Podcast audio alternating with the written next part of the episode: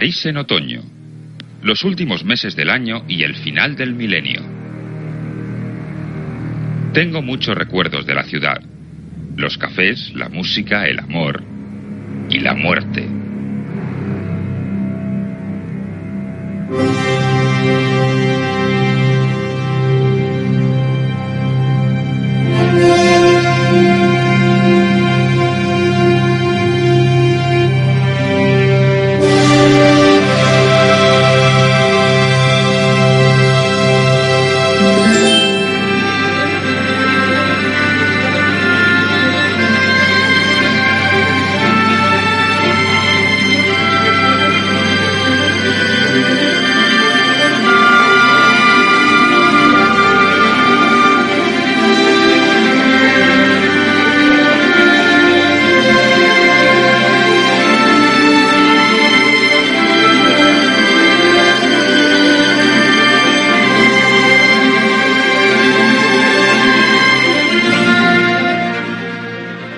Saludos amantes del retro y sed bienvenidos al primer programa de Generación Princo.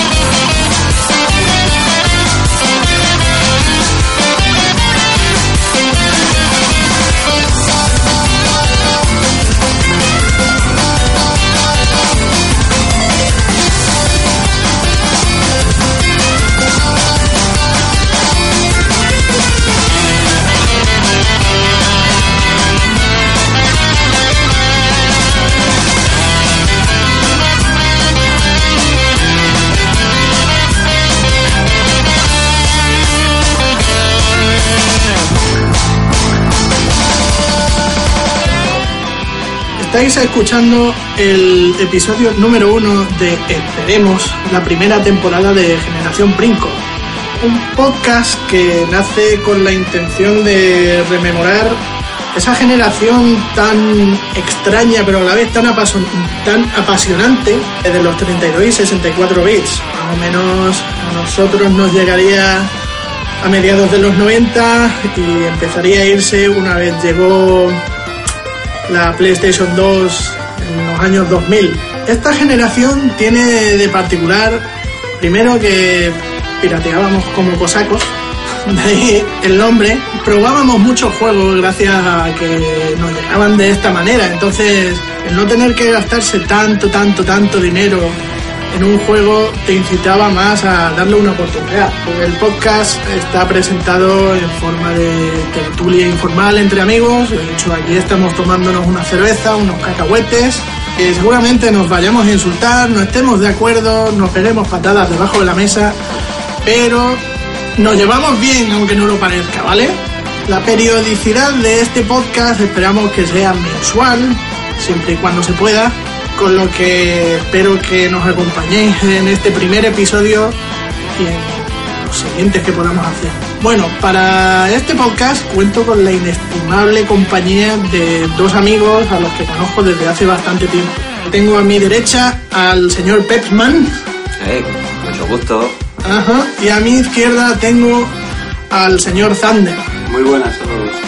Bueno, pero ¿quiénes son estos Mindundi? ¿Por, por qué deberíais escucharlos? ¿No? Eh, ¿Tienen algo interesante que decir? Hombre, pues depende, sí, no, yo qué sé. Pero de eso va la, la, tertulia. Y es que seguramente llegamos un montón de paridas. Espero que nos acompañéis, aportéis vosotros también. Después os diré cómo podéis contactar con nosotros. Pero lo importante es intentar conocer un poquito más de cada uno de nosotros. Así que yo me giro al señor Pepsman. Sí. Y yo te quiero preguntar, a ver, mm, ¿tú estarías dispuesto a decirnos tu edad, más o menos? Sin ningún problema, la verdad.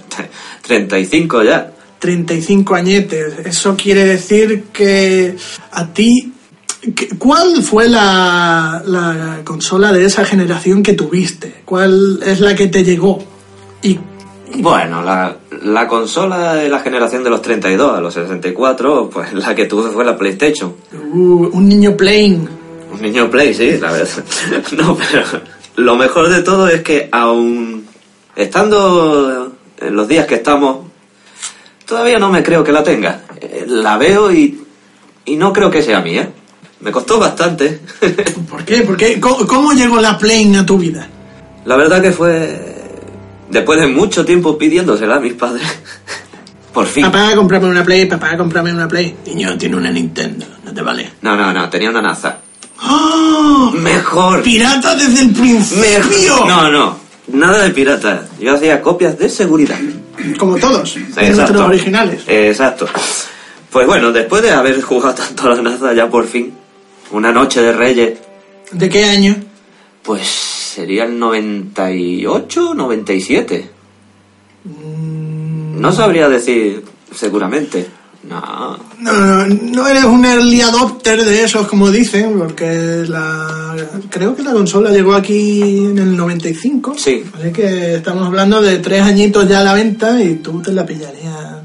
¿Te acuerdas qué pack fue por casualidad? No, era simple. O sea, consola pelada con mando. Comando. Y la demo number one. La demo number one, la del dinosaurio. Por supuesto. ¿Y la de la manta? Gran demo. ¿Cómo, cómo, cómo vendieron la, la consola, eh? Con, ¡Mira! ¡Qué dinosaurio! Sí, pero no esperes más. Gráficos de Parque Jurásico. mm. Pues sí, así fue como llegó. Una noche de Reyes desperté. Noche, porque me desperté a las 4. No podía A las dormir. cuatro. No podía dormir. de la Te, te estabas meando de emoción, en plan, sé que me va a caer. Sí, no, no, es que ni me la esperaba. No te la esperaba. No, porque mi padre siempre estaba, "Eh, ¿para qué quiero eso? No tiene la otra. y abrí el paquete y ahí estaba. La Play.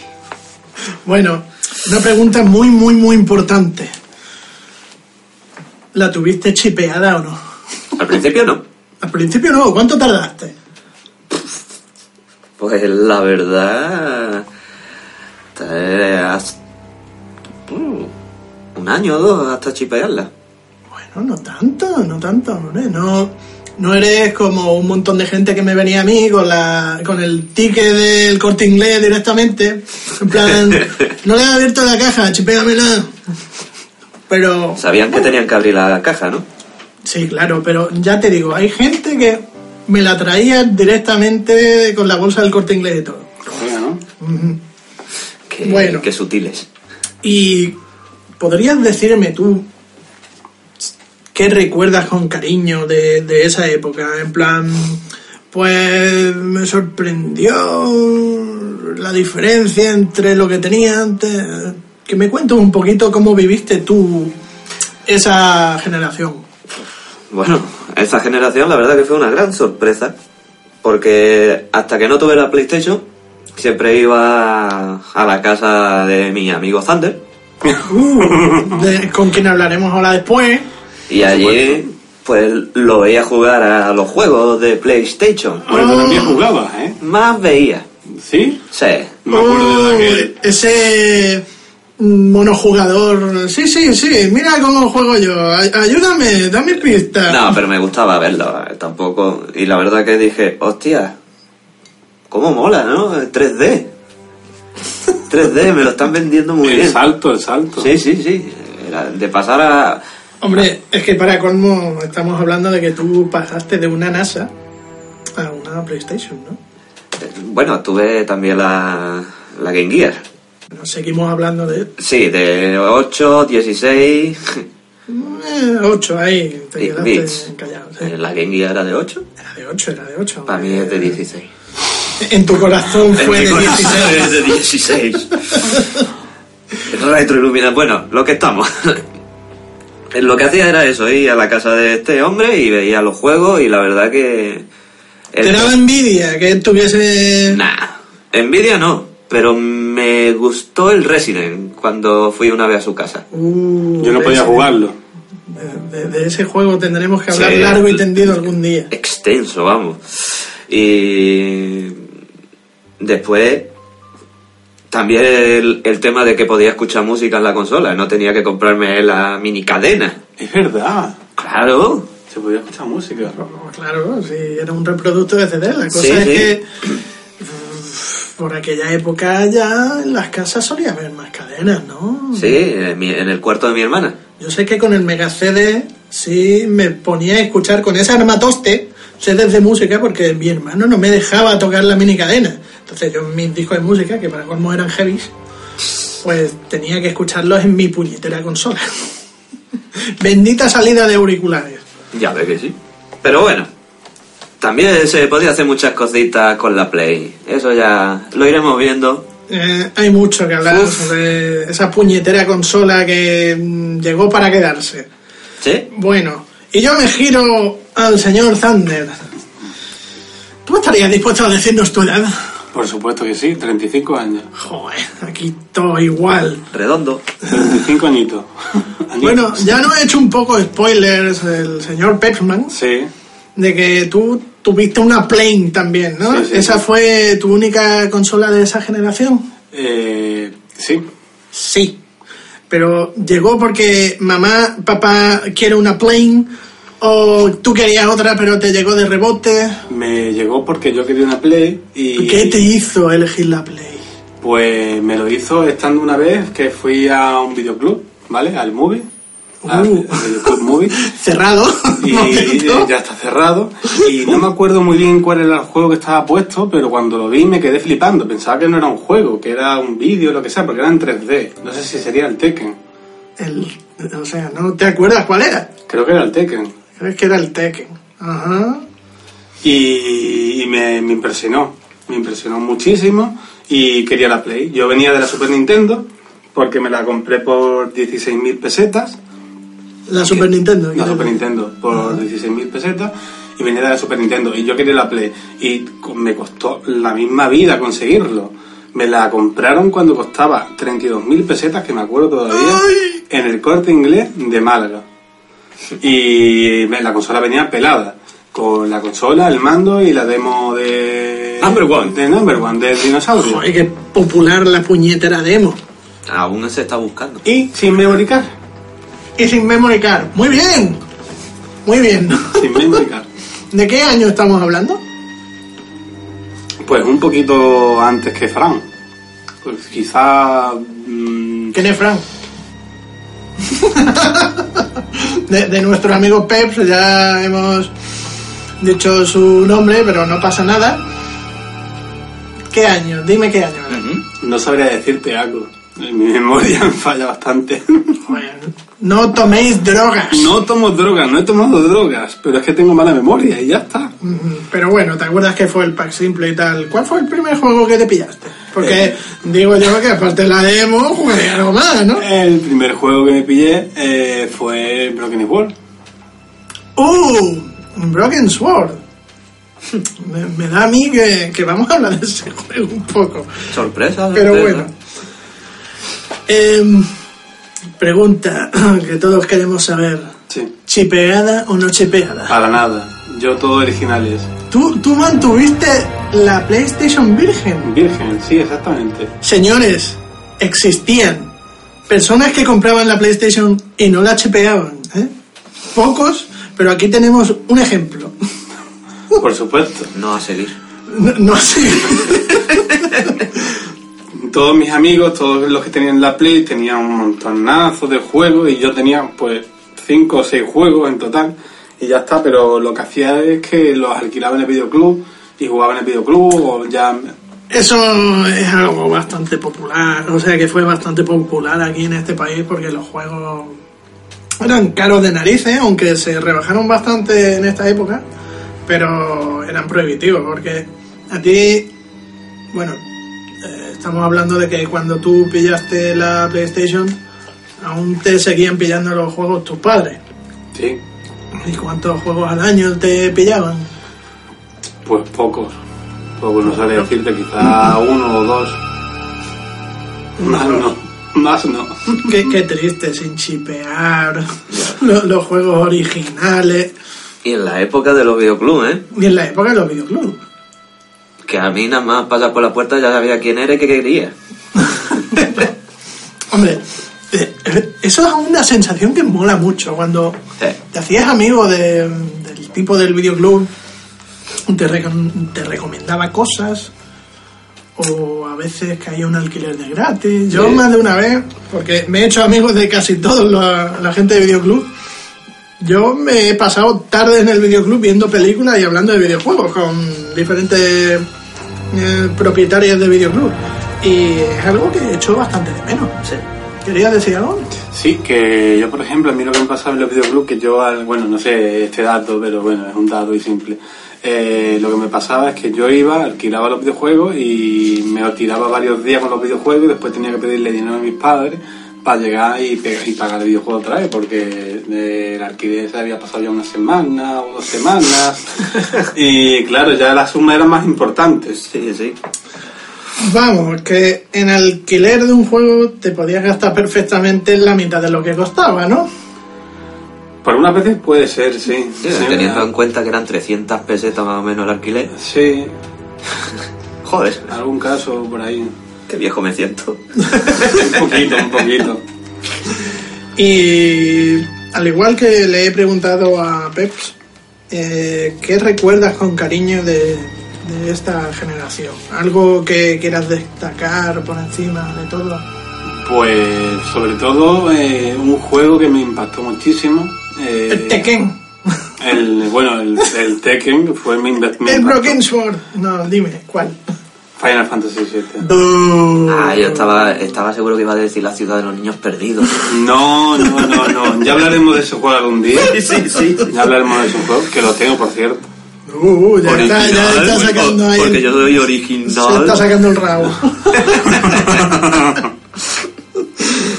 pues nada, pues ya solo falto yo. Yo soy aquí el atípico, porque sí, el podcast se llama Generación Princo. Vamos a rememorar la temporada, esa época de 32-64 bits. Estamos hablando de que, aunque nos vamos a centrar mucho en la PlayStation, para qué engañaros, porque lo cierto es que la puñetera consola arrasó aquí en España. También vamos a dedicarle tiempo a consolas como Saturn, eh, Nintendo 64. A lo mejor algún día cae un juego de Jaguar, quién sabe, o incluso de 3DO. No sé, no sé. Y por supuesto, ese sempiterno que siempre ha estado ahí, PC, que es difícil colarlo en una generación, pero si hablamos de ports y tal, pues sí, hablaremos de juegos de PC también, de entre 1995 y el año 2000. Pero eso, más que nada PlayStation. ¿Por qué digo esto? Porque yo he sido un poco camaleónico. Yo la generación puedo decir que la comencé en realidad con una Sega Saturn, porque yo me gustaban mucho Sega y Nintendo y cuando llegó aquí esa consola gris de Sony, pues era ¿y quién coño son? ¿Por qué me voy a comprar este cacharro que no tiene ni mascota? Y yo contentísimo con mi Saturn. ¿Qué es lo que sucede? Pasó el tiempo, pasó el tiempo, todo el mundo se compraba una PlayStation porque ya había dado el pepinazo y me vi obligado a comprarme una. Me vi obligado a comprarme una. Por motivos laborales.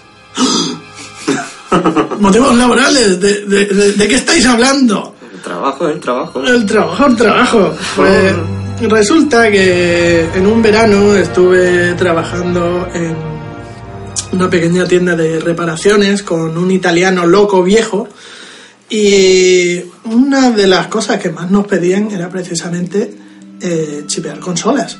Este italiano viejo no tenía ni puta idea de qué le estaba pidiendo a la gente. Él estaba acostumbrado a arreglar televisores, a arreglar planchas, a arreglar eh, cualquier mierda, ¿no?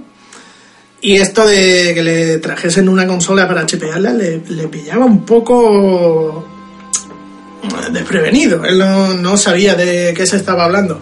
Así que en uno de esos días que no había tanto trabajo, me dediqué a investigar yo cómo se hacía en un internet bastante prematuro. en un internet bastante prematuro. pero tuve la suerte de encontrar eh, tanto el pic que se necesitaba con la información que había que introducirle y donde había que poner cada soldadura en los modelos que, que existían de PlayStation hasta entonces. Así que este hombre, ni corto y perezoso, viendo que había otras personas bastante más lejos que lo hacían y cobraban mucho dinero, se ató la manta a la cabeza y dijo, pues vamos a intentarlo. Y compró una PlayStation para él eh, e intentamos chipearla. Tuvimos éxito, tuvimos éxito. Este hombre se envalentonó bastante y empezó a admitir eh, las consolas que la gente le traía para chipearla. Eh, y empezamos una especie de negocio ahí oscuro. futuro. Un negocio oscuro. ¿Qué es lo que pasa? Este italiano, que he dicho que estaba loco, eh, tenía la fea costumbre de no pagarme en su tiempo. y yo, que era un chico bastante joven, ávido de tener dinero y solvencia económica, decidí pegarle un día la patada cuando llevaba ya muchas semanas sin pagarme. Eh, me, encabren- me encabroné bastante con él, así que eh, él me mandó a la mierda sin darse cuenta que yo aún trabajaba allí, que era bastante joven y en una de estas me cobré. Me cobré con una consola ya chipeada. Y ahí inicié mi aventura de chipearle consola a todo el mundo a un módico precio. Lo hacía más barato que nadie por mi zona.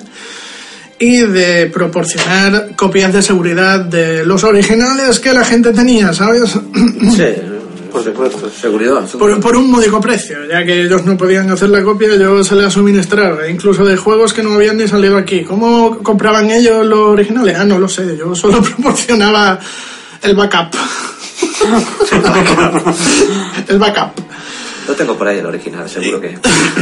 Y así, así llegó la PlayStation a mis manos, teniendo ya una Saturn en casa y también me hice con la Nintendo 64 cuando salió porque Nintendo me tiraba bastante fuerte. Entonces la PlayStation la, la tuve, jugaba, sí, pero tenía esa especie de inquina hacia ella en plan, la puñetera mataba a mi Saturn. Se está meando encima de la Nintendo 64. Pues eso se lo tienes que agradecer a tu Nintendo. Mira, Sega, que se disparó en el pie, no te jodes. Pero sí, tenía más juegos que nadie de esa consola, porque tenía los las copias maestras. Pero para mí fue una generación muy rara. Tiempo después me desencantaría un poco de los videojuegos y me pasaría al PC más que nada. Pero esa generación, he de decir que probé todo hice muchos amigos, jugué mucho y la verdad es que me lo pasé bomba. Bueno, esto es la parte de presentaciones. Ahora mismo solo somos tres tertulianos. Esperamos que lleguen más, porque tú que nos estás escuchando ahí, puedes ponerte en contacto con nosotros, puedes enviarnos tus clips de audio diciéndonos lo que te dé la gana y estoy seguro, estoy bastante seguro que por el camino vamos a conseguir más gente que también le guste esta generación Princo. Solo los mejores juegos de PlayStation llegan a Platinum. Crash Bandicoot, Tekken 2, Air Combat y muchos más. Por solo 3.990 pesetas.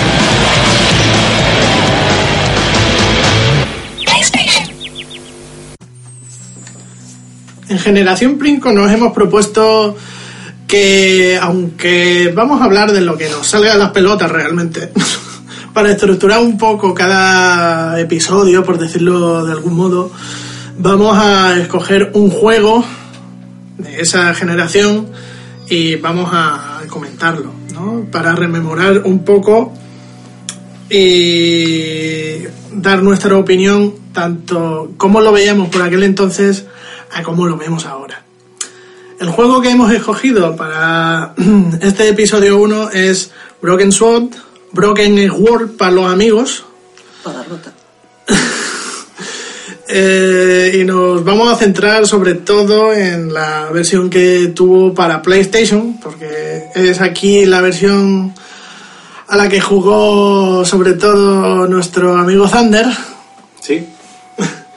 Y bueno, yo pregunto, al igual que he hecho antes con el tema de la PlayStation, más o menos nos has dicho, ¿no? Pero, Thunder, ¿tú cómo conociste este juego? ¿Cómo llegó a ti?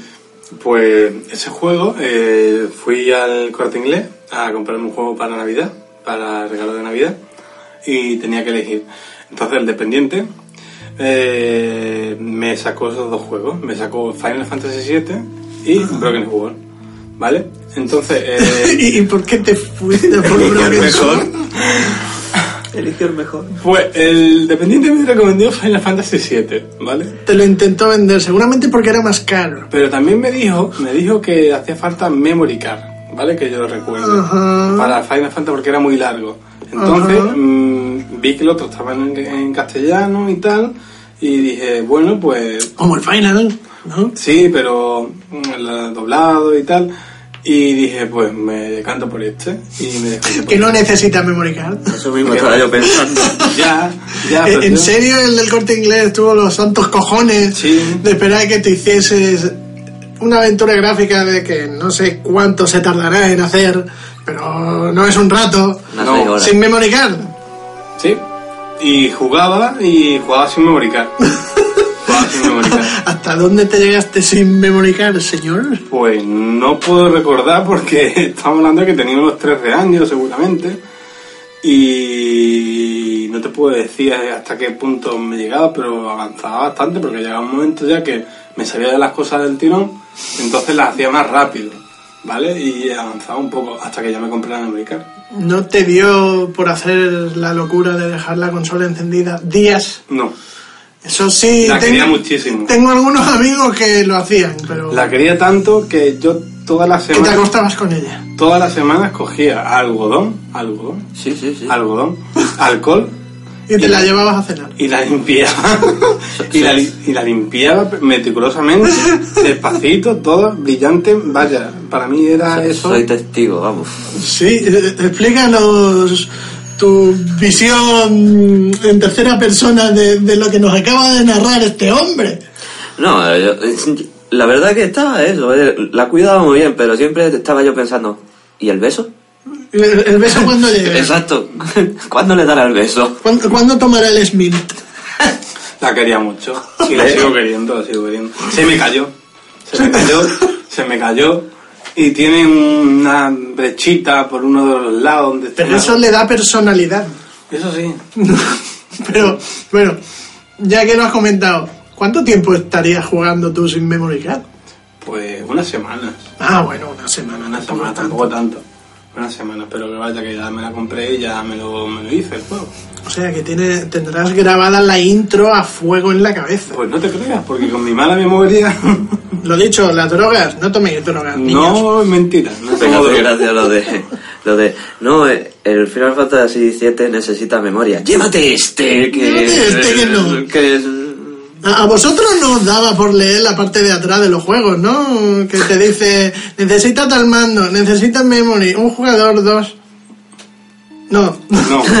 Pues, pues tiene más delito en tu caso, que tú los comprabas original. ya. portada. Bueno, Pero, oye, ahora que lo recuerdo, porque tú dices que te compraste el Broken Sword, eh, Sí. fue tu primer juego de Play, sí. pero la copia que tú tienes ahora original no es la que compraste en su momento. No. No, no, no, no, no. Porque el original lo perdí y no sé cómo. Lo perdiste y no sabes cómo. No sé cómo. Lo tirarías de va, frustración a la nada. calle por la ventana. Para nada, para nada. Lo perdí. No sé cómo lo perdí, pero lo perdí. Y estando eh, aquella, aquel año que fuimos a, al salón de, Del manga de Barcelona. estaba el juego y estaba a un precio de 40 euros. Ah, No, creo que el que ese te costó a ti 30. eh, 40 euros fue otro que compró aquí nuestro amigo Peps, que fue el D. Con mayor gusto. Eh, muy buen juego. Tendremos que hablar de él algún día. Sí. Y total, lo compré, bueno, bueno, fueron por 30 euros, pero me lo llevé y mm, ahí lo tengo. Ahí lo tienes. O sea, si hay una copia de Broken Sword suelta por ahí. Chan, Sí. chan, chan. Desaparecida. Como deberían de... Digo... Bueno, ahora te toca a ti. ¿Eh? Eh, ¿Tú cómo supiste que este juego existía? Por Thunder. Por Thunder, ¿no? Claro. Cuenta, cuenta. De aquellas veces de que iba a su casa y todo eso, pues ya... Eh, mira mi play, mira qué pedazo de juego tengo. No, no. Nunca ha sido así, pero sí que me vendió muy bien ese juego. Mejor que el tío del corte inglés que se lo vendió a él. A mí me encantó en su momento. Sí, no, sí, sí, la verdad. A mí también fue una novedad. Un juego doblado al español. Pero tú lo llegaste a tener en algún momento. No. Yo creo que te lo presté, ¿no? Sí. Eh, prestar eso que solían hacer ante los amigos. Fíjate tú ahora si algún niño presta sus juegos de 3DS o algo. Sí, sí. Un cipote. A mí sí, me lo prestó y la verdad que... Bueno, ¿Te lo llegaste a terminar en la PlayStation? sí, me lo terminé. La verdad que me han gustado siempre las aventuras gráficas. La No, eh, como a servidor. La cosa es que este tenía eso. Era español. Mm, eso hacía mucho, pero bueno, ya, ya hablaremos del tema Exacto. de la localización de este juego que, que da para hablar, largo y tendido. en fin, eh, vamos a una parte más técnica de, de esta sección y bueno, yo no he dicho cómo llegó este juego a mis manos, pero a diferencia de vosotros, yo el primer sitio donde lo caté fue en PC.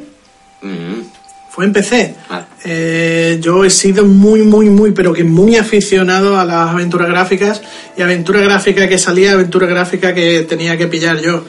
Y en una de estas eh, conseguí este juego de, de forma... mm, ¿De seguridad? de copia de seguridad.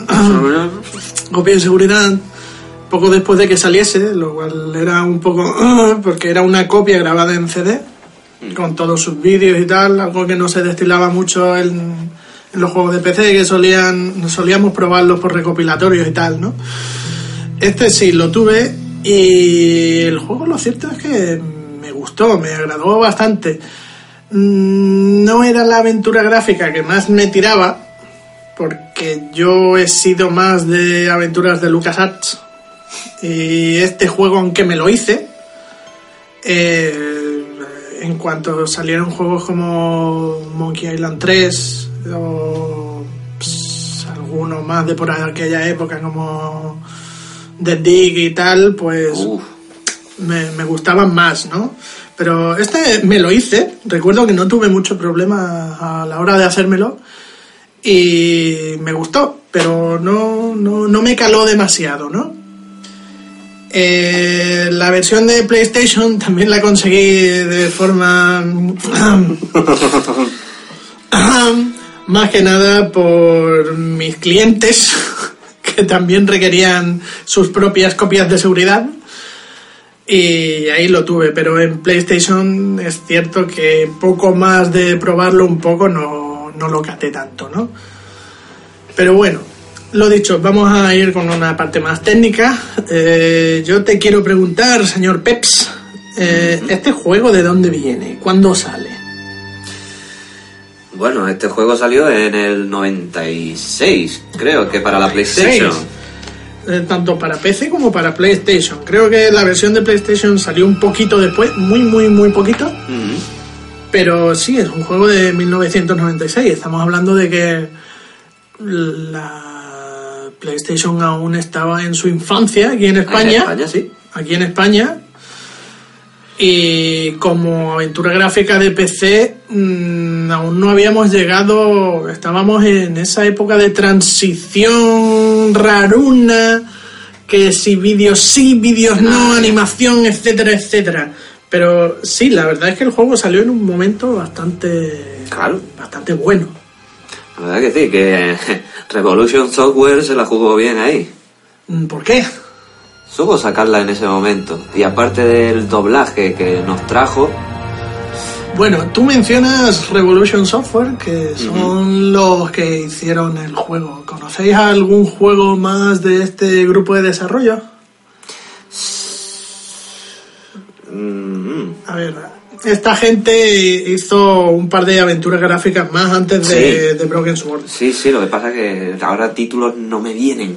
Uno creo que se llamaba, no sé si era Legend of the Enchantress o algo así, que ese no llegué a probarlo, lo he probado hace relativamente poco porque lo regalaron en GOG GOG. PC. Ah. GOG. Pero el que sí probé bastante fue el segundo que hicieron, que se llamaba Beneath Steel Sky, Ese Skill Sky. que jugué en Amiga 500 Uh, amiga 500. Creo que fue en Amiga 500, sí, en Amiga 500. Y lo recuerdo en un principio, en un principio como un juego bastante serio. Pero vamos, que ahí despuntaba maneras. Se ve que a Revolution Software le gustó el tema de hacer aventuras gráficas. Y no tengo el recuerdo muy allá sobre los, los otros dos juegos, pero creo que aquí se sacaron la chorra e intentaron hacer algo que llamase bastante la atención, ¿no? Porque si lo hemos escogido aquí es por algo, ¿no? Digo yo que nos caló. Dime tú, Thunder, ¿qué, qué supuso el juego para ti? ¿Qué Para, para mí fue la hostia ese juego. Fue, la, tiempo. fue la hostia? ¿Por qué? Eh, me encantó, es decir, estaba doblado, eh, los vídeos me gustaron, las animaciones me gustaron, los escenarios me gustaron, el juego en sí, la intriga que, que me que, que generaba el juego me gustó y me encantó. Es que eso, es que este juego era muy cinematográfico, era más una película que un juego. Por el tema de los vídeos. Te metía más en la historia. Sí, y supongo que al estar doblado y tal, la verdad es que Ganaba caló- muchos puntos. caló bastante aquí en España, por eso, ¿no? Sí. Eh, bueno, la parte técnica la vamos a dejar para después. Tú has mencionado que te gustaron los gráficos y tal. Ahora hablaremos más a fondo de ella, porque yo quiero, antes que nada, que a ser posible, tú, Thunder, nos hagas una sinopsis del juego. No te acuerdas de la historia ni nada. No, No. Sí, se nota que le gustó. Eh, Sí. me gustó mucho, pero es que... Atemporal, obra maestra. No me acuerdo de qué va. A ver, lo que pasa aquí es algo sencillo. Ya lo he dicho mm, unas cuantas veces y lo vuelvo a decir otra vez. Mm, Mi mala memoria. Mi mala memoria. Y vuelvo a mencionar drogas. No, no, drogas no. Drogas no, mala memoria. Pues, oh, señor Peps, sácanos de este pozo de ignorancia. A ver si puedes hacerme una pequeña sinopsis del juego. Tú que lo tienes más reciente en la memoria, ¿no? Mm, Sí. La verdad que lo jugué hace poco para acordarme de todo el tema. Sí, porque aquí en Generación Brinco intentamos hacernos los juegos antes de hablar de ellos. Y aquí este gran muchachote sí se lo ha pasado. Nosotros nos hemos quedado ahí al final por falta de tiempo. Sí. Y otros que directamente no han hecho nada. Ahí entro yo. Mea culpa, ¿no? Mía culpa. Así que... Pero que para el próximo no pasará. Para Ya, el ya, próximo ya. No, no pasará. Bueno, la, la sinopsis más o menos... Así, eh, yo, Por yo encima. también me acuerdo, yo te ayudaré. Por encima ya estamos hablando de un turista americano Un turista americano en París. en París, en otoño. En otoño, exacto. Donde había un frío y muerte, mucha muerte. Sí, porque muere, muere gente bastante en el juego. Sí, la verdad que algo bueno tenía que... Digo... La historia va a ser eso. El turista típico americano que va a París y a quien no le ha pasado alguna vez que han puesto una bomba al lado del café.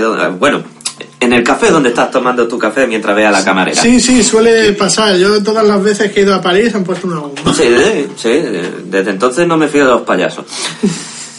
Eh, pero bueno, eso nos da la entrada a una historia un poco más profunda. Ajá. ¿Qué pasa después de, de la bomba? Después de la bomba empezamos en el tema de investigar a ver quién fue quien puso la bomba y qué razones tenía. Ajá. ¿Y qué es lo que va sucediendo? Eh, poco a poco, mientras que vamos jugando, nos damos cuenta de que todo está eh, centrado en la historia de los antiguos templarios.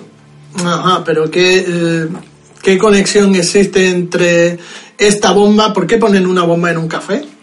Y la leyenda de los templarios, que por cierto es el subtítulo del juego aquí en España. Eh, bueno, eh, por lo visto, eh, el hombre que iba a tomar un café, que ahora mismo no me acuerdo el nombre de... ¿Alhambra? ¿Alhambra? Eh, Nepal. Plantar. Plantar, plantar, Pla- plantar. Manda cojones que sea yo el que os diga. Oye, es que los nombres hay muchos. Per- perdón, lo, lo digo mejor. Plantar. Eh, Plantar, eh, Monsieur Plantar. Por lo visto había quedado con una periodista, Con Nico, ¿no? con Nico. Con, con Nico, ¿qué más? Con Lag. Nico Collard. Nico Collard. Nicole Collard. Ajá. Eh, porque tenía información sobre una conspiración, creo recordar. Y esa conspiración, pues eran, por lo visto, los nuevos, los nuevos eh, caballeros templarios. Para los más ignorantes que estén escuchando, ¿qué son los caballeros templarios? Mm. Los caballeros templarios era una orden que estaba destinada para proteger a los peregrinos y a los mercaderes hasta llegar a Jerusalén. Eh, fundada en Francia, eh, portaban siempre un tabardo de cruz roja. No Como el que llevaba He-Man en el pecho. parecía, pero un poquito más tapado. Se- señores, He-Man era un templario. templario. Lo que pasa que la popularidad de estos hombres empezó a crecer. Ajá. Empezó a crecer, empezaron a adquirir bastantes riquezas, tierras, Hasta el punto que los reyes le pedían dinero. Ahí Exacto. tenemos al rey Felipe de Ajá. Que De le- hecho, creo que lo mencionan en el juego en un sí, sí, vídeo. sí. ¿no? Es que históricamente me gusta. Porque te enseña parte de esa historia del- de los templarios. Es interesante el- la Sí. intriga que hay, ¿no? Continúa. Pues nada, eso, en cuanto empezaron a acumular riqueza y cosas, tierras, nombre, renombre y todo eso, a la iglesia y a los reyes les mosqueaba que tuvieran más poder que ellos. Así que el Papa, el todo sabio y bendito Papa, eh, conspiró con los reyes para que ese, esa corte templaria, esos caballeros cayeran en desgracia. Así que empezaron a acusarlos de herejes a la Ah. iglesia. Eh, Está bien pensado, ¿eh? Imagínate, oye, Peps, ¿me dejas un poquito de dinero que ando escaso de fondos este mes? Tú me lo dejas Claro. y voy a Thunder y le digo, oye, que, que- que podemos matar a Peps, ¿no? Así no tengo que devolverle el dinero. Exacto, exacto. Exacto. El, el poder era, era muy muy disputado entre los reyes, la iglesia y estos caballeros. A mí me, la verdad que es una orden que me encanta. Y me gustó ese tema. Bueno, que me estoy yendo. Eso, vuelve, vuelve con nosotros. al juego, al juego. Eh, entonces, eh, tenemos ahí una conspiración. De nuevo. Eh, porque hay unos nuevos templarios, están ocultando un secreto. Exacto. ¿no? El juego tiene 20 años largos, ¿no? Pero no os vamos a explotar No, no. todo lo que hay. Para. Eh, pero sí es cierto que eh, hay un asesino suelto, un asesino que mencionan que se disfraza cada vez de algo diferente. Exacto. Nosotros podemos verlo en la intro disfrazado de payaso. De payaso. Pero mencionan a veces que está disfrazado de pingüino, Sí, por ejemplo. está disfrazado de... El primer, el primer asesinato que cometió fue un muñeco de Un nieve. muñeco de nieve. Eso, eso me suena, que lo dicen en un periódico, ¿no? Sí, y a un ministro japonés lo mató un pingüino Gigante. pingüino gigante.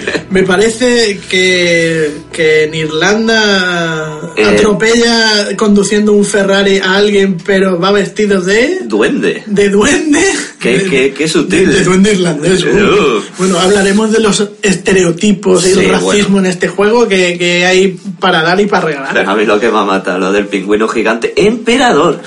Emperador, de esos que tienen cejas. Exacto, lo miraría con mala leche. Ajá. ¿Qué más puedes contarnos sobre la historia del juego? Bueno, para no explotar mucho lo que es la trama, viajaremos por muchos países. ¿Qué países visitamos? Eh, bueno, eh, visitamos Irlanda, Ajá. mm, visitamos España, Ajá. también va- vamos a... A Turquía, creo, ¿no? Eh, ¿Turquía o Siria era? Siria. Era Siria. Eh, Exacto. Siria. Es que estoy confuso. Eh, eh, y aparte también visitamos una parte de, de Inglaterra, que fíjate que estamos en Escocia y vamos a Inglaterra. Ujú. Y... Se nota que el juego es inglés, ¿eh? eh, no, no, no, habla muy bien de todos los demás países. Sí, sí, eh, echan una de mierda encima.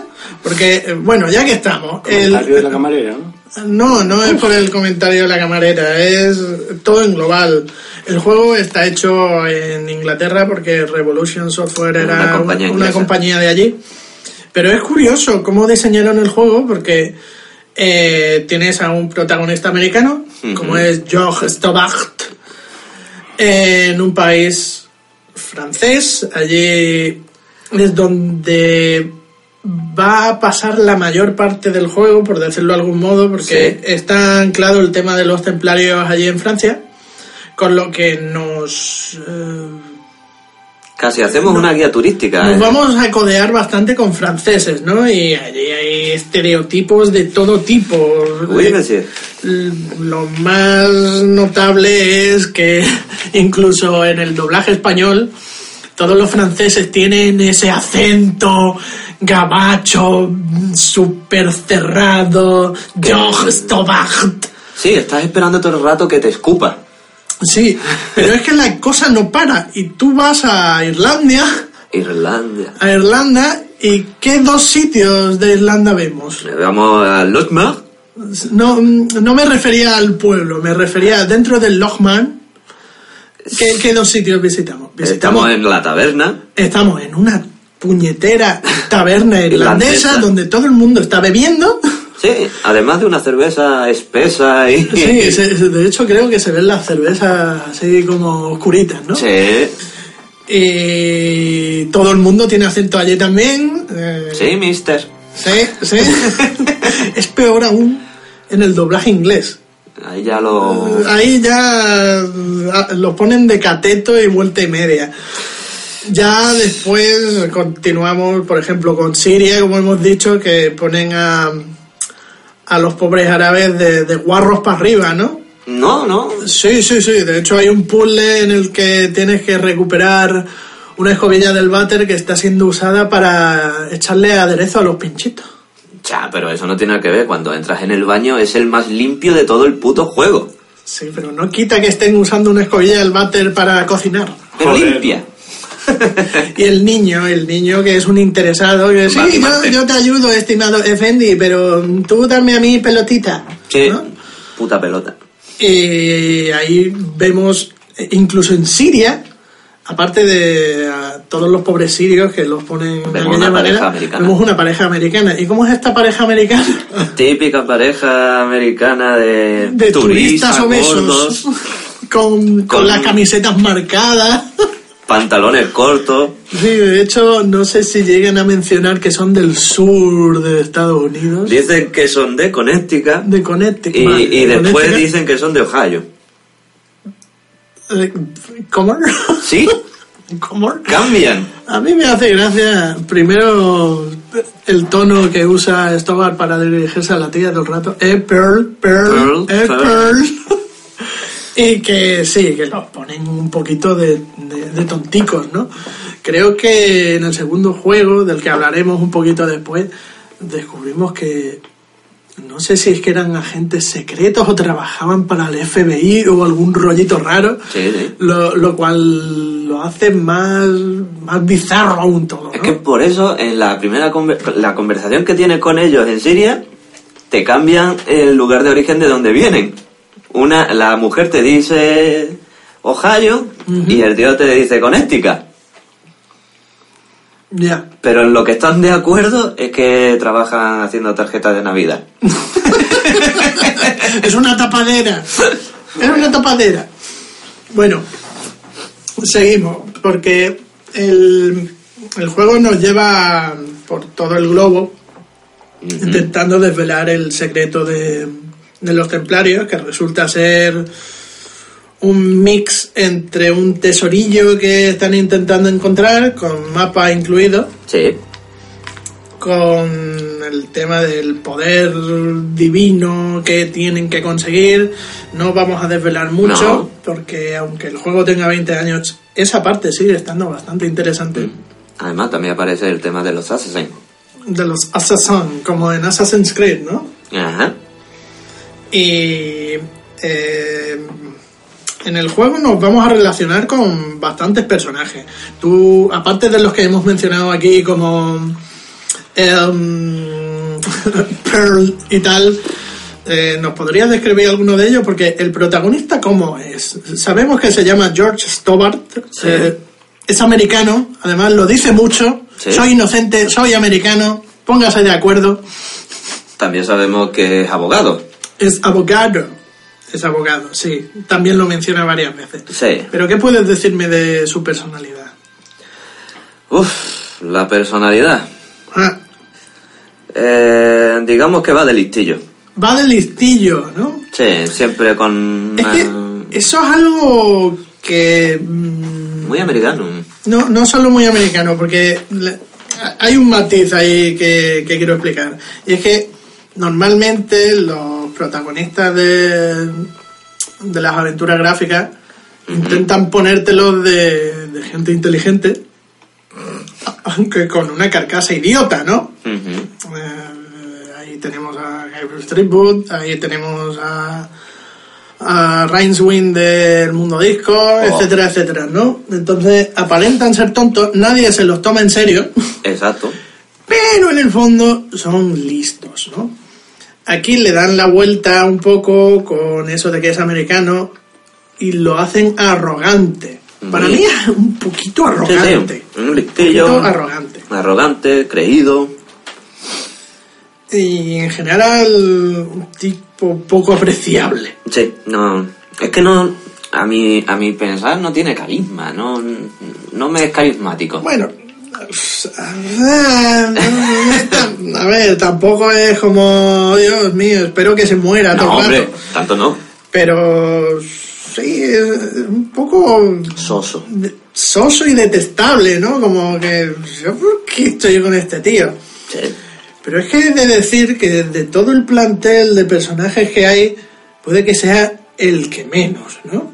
Porque, ¿qué me puedes decir de un personaje como Nicole Collard? Estereotipo total. Estereotipo total, porque ¿qué es Nicole? ¿Es francesa? ¿Es Para francesa? empezar. Para empezar. Además, Fotógrafa. sí. Freelance. Freelance. Freelance. Que se ha estado ocupando casi la mayormente de hacer reportajes ñoños que a ella no le gusta. Por el dinero. ¿no? Exacto. Ajá. ¿Qué más? Y aquí ve una oportunidad para hacer un nombre. Es curioso, porque esto lo mencionaremos en las versiones que tiene este juego.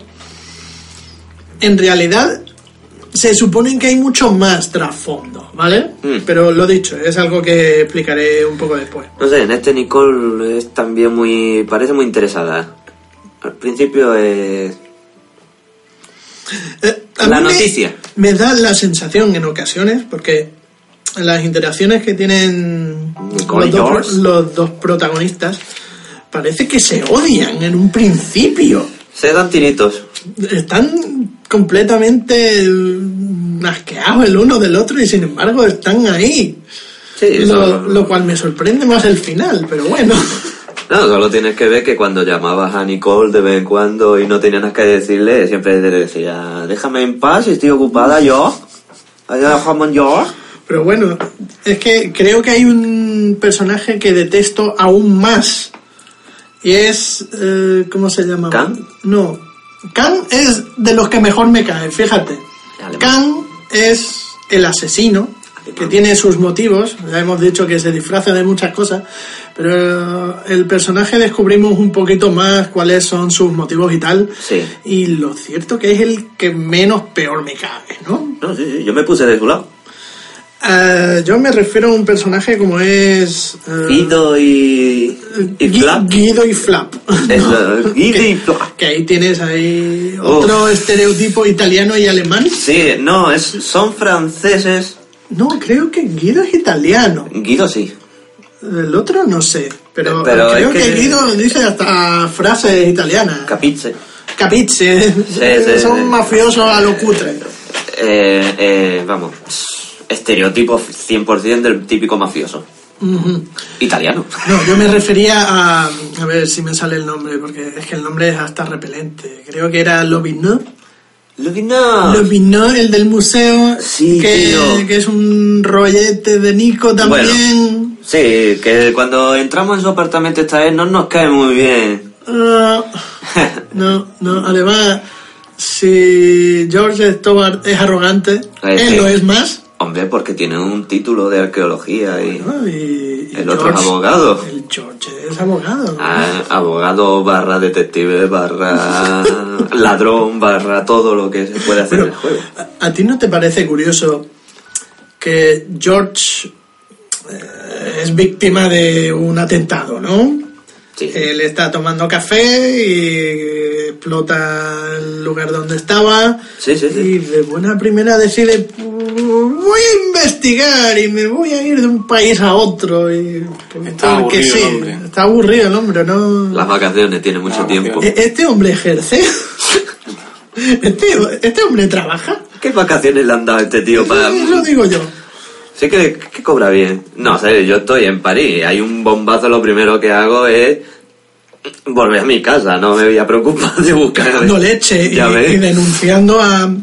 O sea, no, haciendo uso de, del seguro que tienen las la Exacto. agencia de viaje en plan, mira que me pusieron una bomba, dame, dame, dame. Y más, sobre todo, si soy abogado, que sé que tengo las de Exacto. ganar. Sé la ley, sé No, ley. este hombre decide, voy, Voy a- investigar. Yo creo que viene No me puede también- pasar nada peor. O a lo mejor es que se cruzan las faldas de por medio, ¿no? Porque poco después de que te interroguen en el café ya está Sí, Nicole fuera. Está Nicole. Y este tío, en cuanto le da el número de teléfono, ya, ¡buah! La tengo comiendo de la palma de mi mano. Lo que no es rancia la, la Nicole esta. En fin.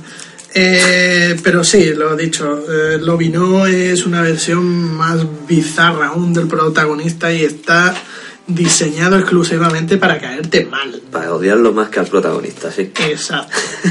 Exacto. Bueno, yo creo que podemos pasar a comentar un poco la parte técnica de- del juego, ¿no? Entonces, eh, es obvio que el tipo de juego es aventura gráfica, como hemos comentado. Eh, gráficamente, ¿cómo es, Sander? Cuéntame. Pues a mi parecer, gráficamente, el juego es bonito. No, pero descríbemelo, dime. El juego es 3D, el juego El es juego es 2D, 2D, es 2D. pero ¿cómo es? Describe. Pues, a ver, ¿cómo te puedo decir? Pues, eh, de dibujitos, Es de dibujitos, ¿no? dibujitos en 2D. Pero aunque sean dibujitos, no es no es ñoño, ¿no? Eh, No. Aunque tiene un estilo eh, cómic raruno que a mí de hecho me recuerda un poco a, a la, salvando las distancias a la animación que hacía Don Bluth, el tío que hizo películas como Eh, del Señor de los Anillos. ¿eh? no, no, no, No. Nim. y Fireball al oeste y esas cosas. Ah, Aunque- sí. Aunque Sí, un- sí, son sí, ratones y tal, no, me refiero a cuando hace humanos. De hecho, cuando trabajó en Disney, ese hombre hizo 100 dálmatas y esas cosas. Pero eh, son las caras, eh, las expresiones. Lo dicho, salvando las distancias, aquí no hay el mismo dinero que puede invertir Disney en una película, pero sí, aunque es dibujo, es algo maduro. De hecho, eh, creo que sale sangre en algunos de los vídeos, así que no, el juego no va destinado a niños. No, la verdad que no. Y además con muchos comentarios que se hacen en el juego. Sí, Y sí. conversaciones. Hay algunos que, de hecho, estoy recordando. No sé cómo tomármelo, porque eh, este tal Lobino hace una visita a Nico y le enseña. mm, No sé si es el mapa de los templarios o algo. Sí, sí. Y ella hace el comentario de que no se excitaba tanto mm, Sí, eh, desde hacía mucho tiempo, que lo veía muy... no míralo y no excitarse tanto. O sea, que no se le levantaba a menos de que le pusiese algo viejuno por delante. Sí, no sé qué hacía con Nicole, era joven. O sea, a lo mejor le gustaba el queso curado.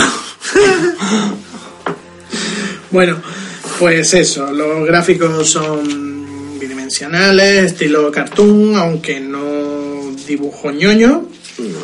Eh, abundan mucho los vídeos, ¿no? Sí, abundan mucho los vídeos y aparte eh, es eso, que aparte los escenarios son lo que ha dicho son dibujados son dibujados, renderizados, muy bien detallados. Muy bien detallado. La verdad que sí. Y bueno, vosotros me contaréis más, ¿no? Porque nos estamos centrando sobre todo en la versión de PlayStation. Mm. ¿Cómo es controlar una aventura gráfica con un mando? El durillo. Un poco. Si lo comparas con PC, pues evidentemente en PC es mucho mejor a la hora de desplazarte por la pantalla con un ratón. Pero es que es curioso, la PlayStation y este juego en particular aceptan el uso del ratón de PlayStation. ¿Vosotros habéis llegado a conocer a alguien que lo tuviese? No. Nadie. No, ¿verdad? Yo sí. A una persona muy bizarra.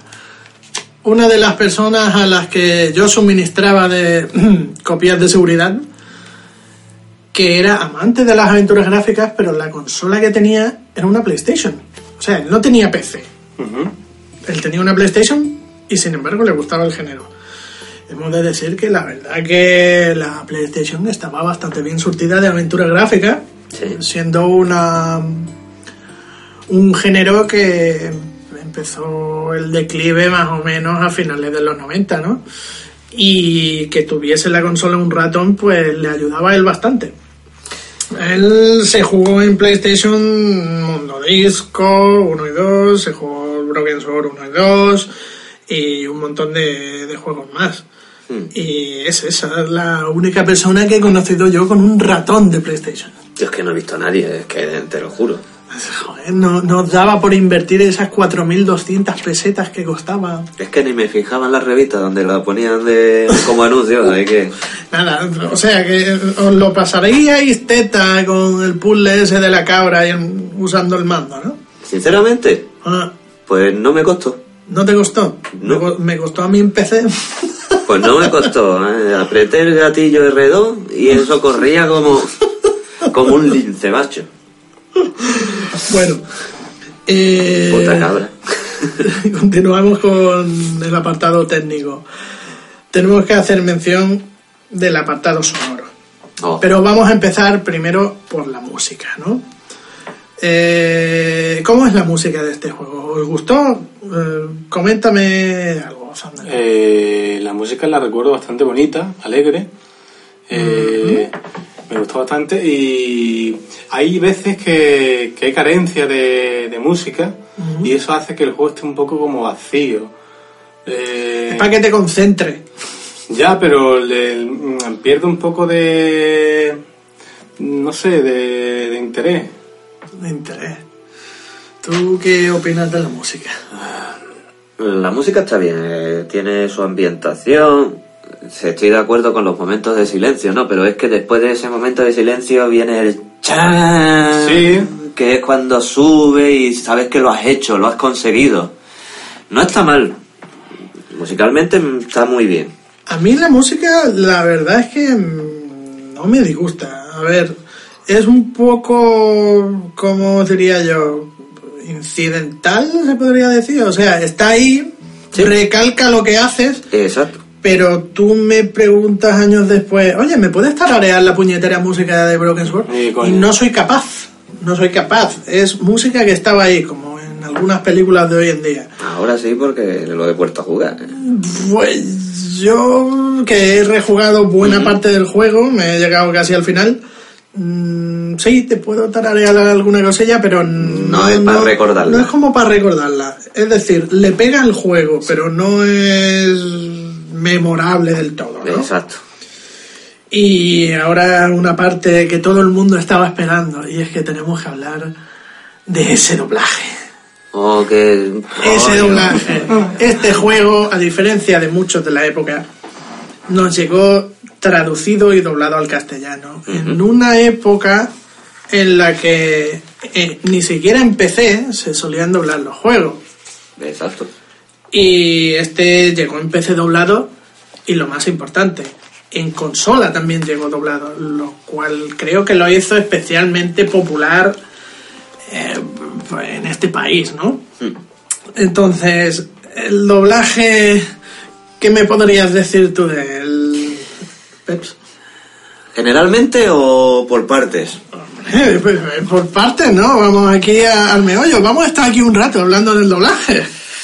A ver, generalmente, te lo voy a decir, principalmente, en lo general, ha sido un sufrimiento para mis oídos. Pero, mm, ¿sufrimiento por qué? Eh, primero el protagonista, el doblador que le pone la voz al, Pero- al protagonista no tiene pasión, no... Yo creo que lo estás oyendo con oídos de hoy en día que tenemos doblajes más competentes, ¿no? Sí. Mm, tú, si te retraes un poco, ya que no te has jugado el juego, ¿no? Eh, co- ¿Tú cómo recuerdas el doblaje? Vuelve otra vez a hace 20 años y... ¡Hostia, este juego está doblado! Pues yo lo recuerdo bueno, a mí me gustó, de hecho no tenía ninguna pega para no mí. tenías ninguna pega. No. Claro, tenía 13 años también, las cosas. Tenía 13 años, no sabía lo que hacía. La gente hablaba así. No, no había muchos juegos doblados. Exacto. Pero, a ver, y es que tenemos que comentar que el doblaje es famoso sobre todo por el doblador de George Stobart, que es nuestro queridísimo e infame Amigo, amigo Tomás Rubio. qué grande eres. Qué grande eres, fue... No, sé cómo decirte. Porque, ¿quién es Tomás Rubio, Peps? Tomás Rubio. Sí, ¿tú, de- qué, qué podrías contarme de él? ¿Qué, qué, qué sabes? Ahora mismo lo que te puedo contar es... eh, ha sido doblador de juegos. Ha sido doblador de juego. También Yo diría que ha sido más. Sí, pero sí. bueno. También ha tenido su propio hasta estudio de doblaje. Sí, porque fue director de doblaje Exacto. En este juego ha sido, fue el director del doblaje. y por eso se puso el protagonista. Sí. No, pero él no es... No se da aires de grandeza. No, Es muy sutil, es muy... No, no, no. Muy humilde. Pero la verdad es que también tenemos los infocomerciales, que gracias a él fueron divertidos. pero, pero eso es cosa que hizo después que comentaremos más en adelante. Aquí en Broken Sword, eh, Tomás Rubio, hemos dicho que hace del protagonista. Sí, hasta el doblaje. ¿Y, y qué, qué matiz le da? ¿Qué, ¿Qué aporta su doblaje al personaje? Que aún te caiga peor. Que aún te caiga peor. Y es cierto, porque yo eh, hace unos cuantos años probé la versión inglesa de este juego y aunque el personaje es un resabido y bastante prepotente, con el doblaje de Tomás Rubio lo hace aún más. Repelente. el doblaje cambia mi percepción del juego, porque es una aventura gráfica, muy rápida no es, ¿no? Mm. Eh, y para colmo, mm, yo creo que abusa en ocasiones de, de sobreexposición, es decir, tú puedes mirar un objeto y mientras que en otras aventuras gráficas te dirían, es una nariz de goma. No, George Stobart se tira perfectamente 15 segundos hablando sobre esa puñetera nariz de goma, ¿no? Sí, de- tiene que describirlo todo. Tiene que describirlo todo en detalle y de, de forma pausada. Mm, Se me hace también bastante curioso que durante todo, todo, todo el juego habla en pasado. Sí, Era una nariz de payaso. exacto, habla en pasado. Es que ese también es otro detalle que te lo da al principio del juego. O sea, da la sensación de que George Stobart está contando esta historia en modo flashback. Exacto. Es mucho más curioso cuando en este juego puedes morir. No, no es como un juego de sierra que sea muy fácil morir. Hay un par de momentos críticos, Sí, pero sí puedes morir. Y si mueres, ¿cómo puedes narrar eso en pasado? exacto. Es que tampoco es un juego de Lucas. No, no, pero he de decir que las muertes aquí te las ves venir, es decir, si, Sí, sí. si te matan, por ejemplo, los dos mafiosos Los estos y te tiran por el puente, es porque te lo has buscado. es porque te lo has buscado. Mira que se te advierte de... Porque ese momento creo que es que no tienes que salir de un hotel con, Es, con el manuscrito Con el porque te están esperando fuera. es que nada más salir la primera, entrar la primera vez y sales la primera vez sin hacer nada, porque claro, tú no sabes que, cómo te tienes que mover. Entonces sales nada más, salir te registran. Claro. Ya te están diciendo de que... Que tengas cuidado, que no lleves, Exacto. no lleves cosas. Y como George Stobart no es capaz de meterse el manuscrito por el culo, Sí, no, no, no, pues que... Pues un manuscrito antiguo, pues lo tiro por una ventana. un- eso, que caiga un charco. Ahí. Las luces que tiene. Otro momento en el que puedes morir creo que es ya directamente en el final, que tienes que hacer una acción rápida porque Sí. te están amenazando y si no actúas con rapidez también mueres, ¿no? Me parece que ahí es cuando... eh, No sé, no me acuerdo muy bien porque esto- no me han matado. Uh, cuidado, no me han matado en el Broken Sword. no, pero no es tampoco tan difícil no morir. Pero no sé si es por una puñalada que te da Fido o un disparo. Guido. Siempre le pongo la F. Mm, Porque te está esperando en la, en la puerta, en la salida. Sí, la cosa es que a mí tampoco me ha, Eh. me ha matado. Es que Bueno, eso, se supone que se puede morir. Se puede morir. No es fácil, pero No. se puede morir. Bien, eh, aparte de Tomás Rubio, todos los personajes están doblados. Eh, Tomás Rubio hemos dicho que le da un aspecto más arrogante, aún más pesado al personaje. Creído, odioso. Venga, venga, céntrate. Uf.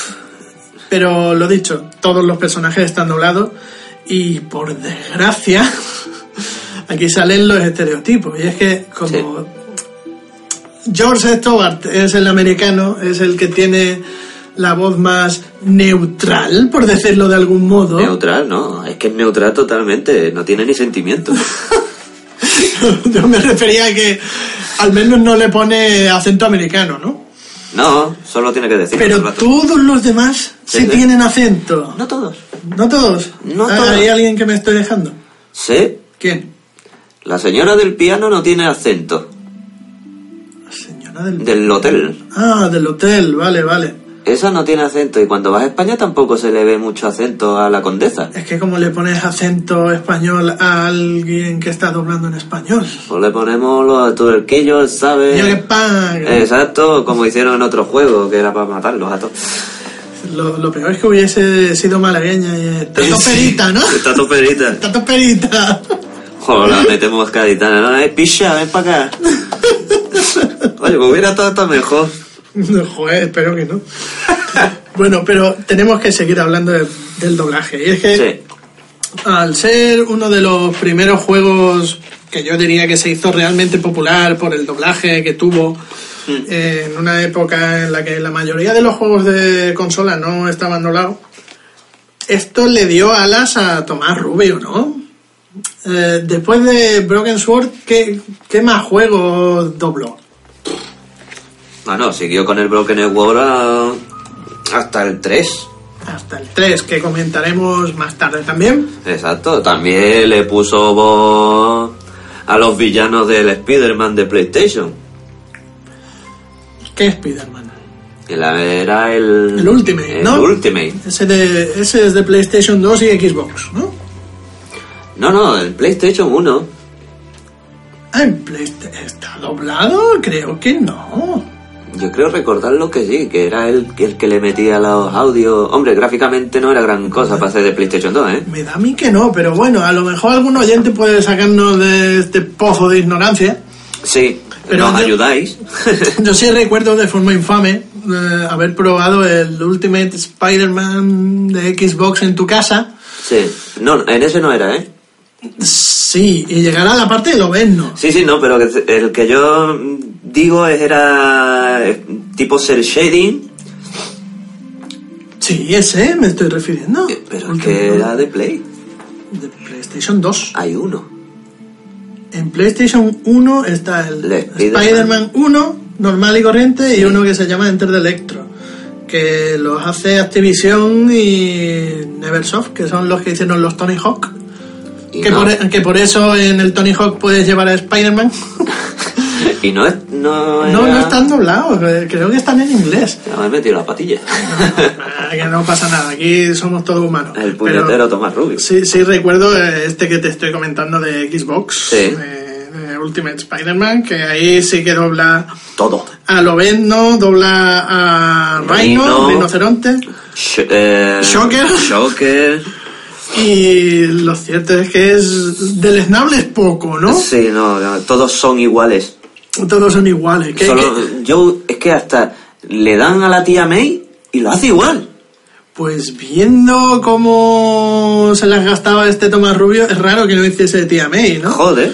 porque se ve que se le subió el éxito a la cabeza, siendo director del estudio de doblaje, y hubo ahí rollillos raros, ¿no? Yo he leído, he leído, no, no lo sé de primera mano, ojalá, de hecho me gustaría entrevistar a Tomás Rubio algún día, Jodios. no sé si soportaría su voz durante una hora y tal, pero eh, estaría curioso preguntarle por el mundo de doblaje. Y lo que tengo entendido es que mm, tenía unas prácticas bastante dudosas, en plan, él en cada proyecto que era director tenía que doblar también Sí. y si podía doblar al protagonista, mejor. Y si aparte del protagonista podía doblar a tres personajes más, mejor que mejor, ¿no? Y ahí es donde empezaron a saltar las costuras, sobre todo en algunos doblajes, porque el doblaje que hizo de Max Payne 2 fue bastante criticado. Después de un doblaje tan bueno como tuvo el Max Payne 1, Policía de Chicago. Eh, y creo que uno de los casos más cantosos fueron, bueno, dos. Eh, un juego de Terminator 3, creo, de PlayStation 2 y Xbox, porque eh, hay que decirlo, la, la época donde más trabajo tuvo Tomás Rubio fue en, la, en 2. esa generación. Eh, fue en Terminator 3 que habían contratado a Constantino Romero para doblar a- al Terminator y él quería, él quería meterse. Él, Ya, pero- Y, y no, no lo dejaron, lo dejaron como una voz de secundario. Y en un driver, creo, sí, creo que era un driver, eh, que el protagonista está doblado por un doblador profesional, no recuerdo ahora si es la voz de Robert De Niro Oh, en la versión española y Tomás Rubio dobla al compañero secundario. Entonces hay ahí un, Contraste, ¿no? un contraste, una brecha eh, de, de calidades bastante evidente, ¿no? Y creo que le acabaron enseñando la puerta. normal. Fíjate el, el doblaje que le dio a un juego de Xbox. Que hemos comentado alguna que otra vez. ¿Cuál? El que hacía de hada. ¿Te, te refieres a- al Larry? Al Larry, el, el- Luis de... Le- Leisure Suit Suit. Larry. Eh, El Larry, para los amigos. Larry Leisure Suit Magna Cum... Magna cum laude. Magna Cum Laude nos lo encontramos poniéndole voz a la hada del porno. Eh, Es curioso ese... Porque en la versión original, de hecho, el muñequito está eh, estilizado. O sea, Sí, se, sí. se han fijado en un actor porno Sí, que se llama Ron Jeremy. Y le da la voz Y le da la original. en la versión original. Y oye, para ser actor porno, la canción no la hace mal del todo. Por lo menos sabe dar eh, donde tiene que dar cuando tiene que cantar. Afina. Y en la versión española que lo hace Tomás Rubio. No eh, da ni una nota. eh. No da ni una. eh. A destiempo. Sí, mm, sí. Eh, Mal, sí, mal, No, mal. no, no. Es intragable esa canción. ¿Qué, qué más doblaje ha, ha tocado este hombre? Porque yo recuerdo bastante bien eh, Es que estoy intentando... que durante un tiempo... Fahrenheit. Sí, iba a ir ahí. Porque durante un tiempo, no sé si es que sería coleguilla de, de un doblador en particular, que yo me lo imagino en su cabeza como su pupilo, ¿no? No sé cómo se juntaron los astros que metió en el estudio de doblaje a un chaval que también era bastante sosainas, Pero bueno. bastante sosainas, y por ejemplo, uno de los... Cada vez que hacía un juego lo tenía que meter a él también, ¿no? Y uno de los destrozos más grandes que yo recuerdo fue eh, los Cain, Soul River. los, los Legacy of. Cain, eh, que salieron sí. para PlayStation 2 y Xbox, que fueron sobre todo uno que se llamaba Defiance, Def- de, Defiance o algo así, Defiance. En el que nuestro amigo Tomás Rubio le pone la voz a Cain Sí, sí, da mucho y su amiguito de Marras se la pone a... mm, a Raven. a- a- ¿Cómo, se me ha ido el nombre del prota? Soul River. No, el protagonista. Hostia, Raciel. colega. Eso, Raciel. Y sin embargo, Soul River tuvo en PlayStation 1 un doblaje bastante apañado, Hmm. ¿no? sobre todo por parte del protagonista. Y hacen un Max Payne 2 aquí, doblan ellos dos, se lo guisan y se lo comen a, Pues, los dos papa. protagonistas Pero con papa. y lo destrozan. Sí, sí. ¿Por qué quiero comentar esto? Porque a diferencia de Tomás Rubio, este pupilo que fue mejorando con el tiempo. O sea, seguía siendo malillo, ¿no? Pero- Pero, por lo menos se ve que entre doblaje y doblaje practicaba o iba a clases. Y yo creo que le llegó a superar. Y ahí está el doblaje del Fahrenheit, Fahrenheit. que su amigo dobla al protagonista, Que da gusto Lucas. escucharlo. Bueno, gusto. Hay veces que lo hace un poco. ya, pero al lado, del pedorro. otro, al lado del otro no ve, así descansa tus oídos. Ya, pero después tenemos a Tomás Rubio doblando al hermano. y, y hay una escena súper dramática en la que el protagonista le Bajo confiesa. Le confiesa eso. Es en la nieve, creo. es la nieve, bajo la nieve, en, los en un parque. Le confiesa que sin querer ha asesinado a alguien que no era eh, consciente de, de lo que estaba haciendo. Y lo, lo destrozan bastante mal. Sí, bueno. Eh, es como si yo te digo, mira tío, me he cargado a, a Isabel, por ejemplo, y tú me dices, no te preocupes, todo pasará. Dices tú, tío, de verdad. ¡Nol! De verdad. De hecho, za- zanjando un poquillo el tema de- Sí, del sí. doblaje infame, que- del que pondremos a lo mejor algún extracto para deleite de nuestros oyentes. Eh, Thunder, para ti, ¿cuál es el peor doblaje de Tomás Rubio? Si tuvieses que escoger uno, que tú recuerdes. Pues te puedo decir que en su día, por ejemplo, en su día me gustó el doblaje de Tomás Rubio con el Broken World.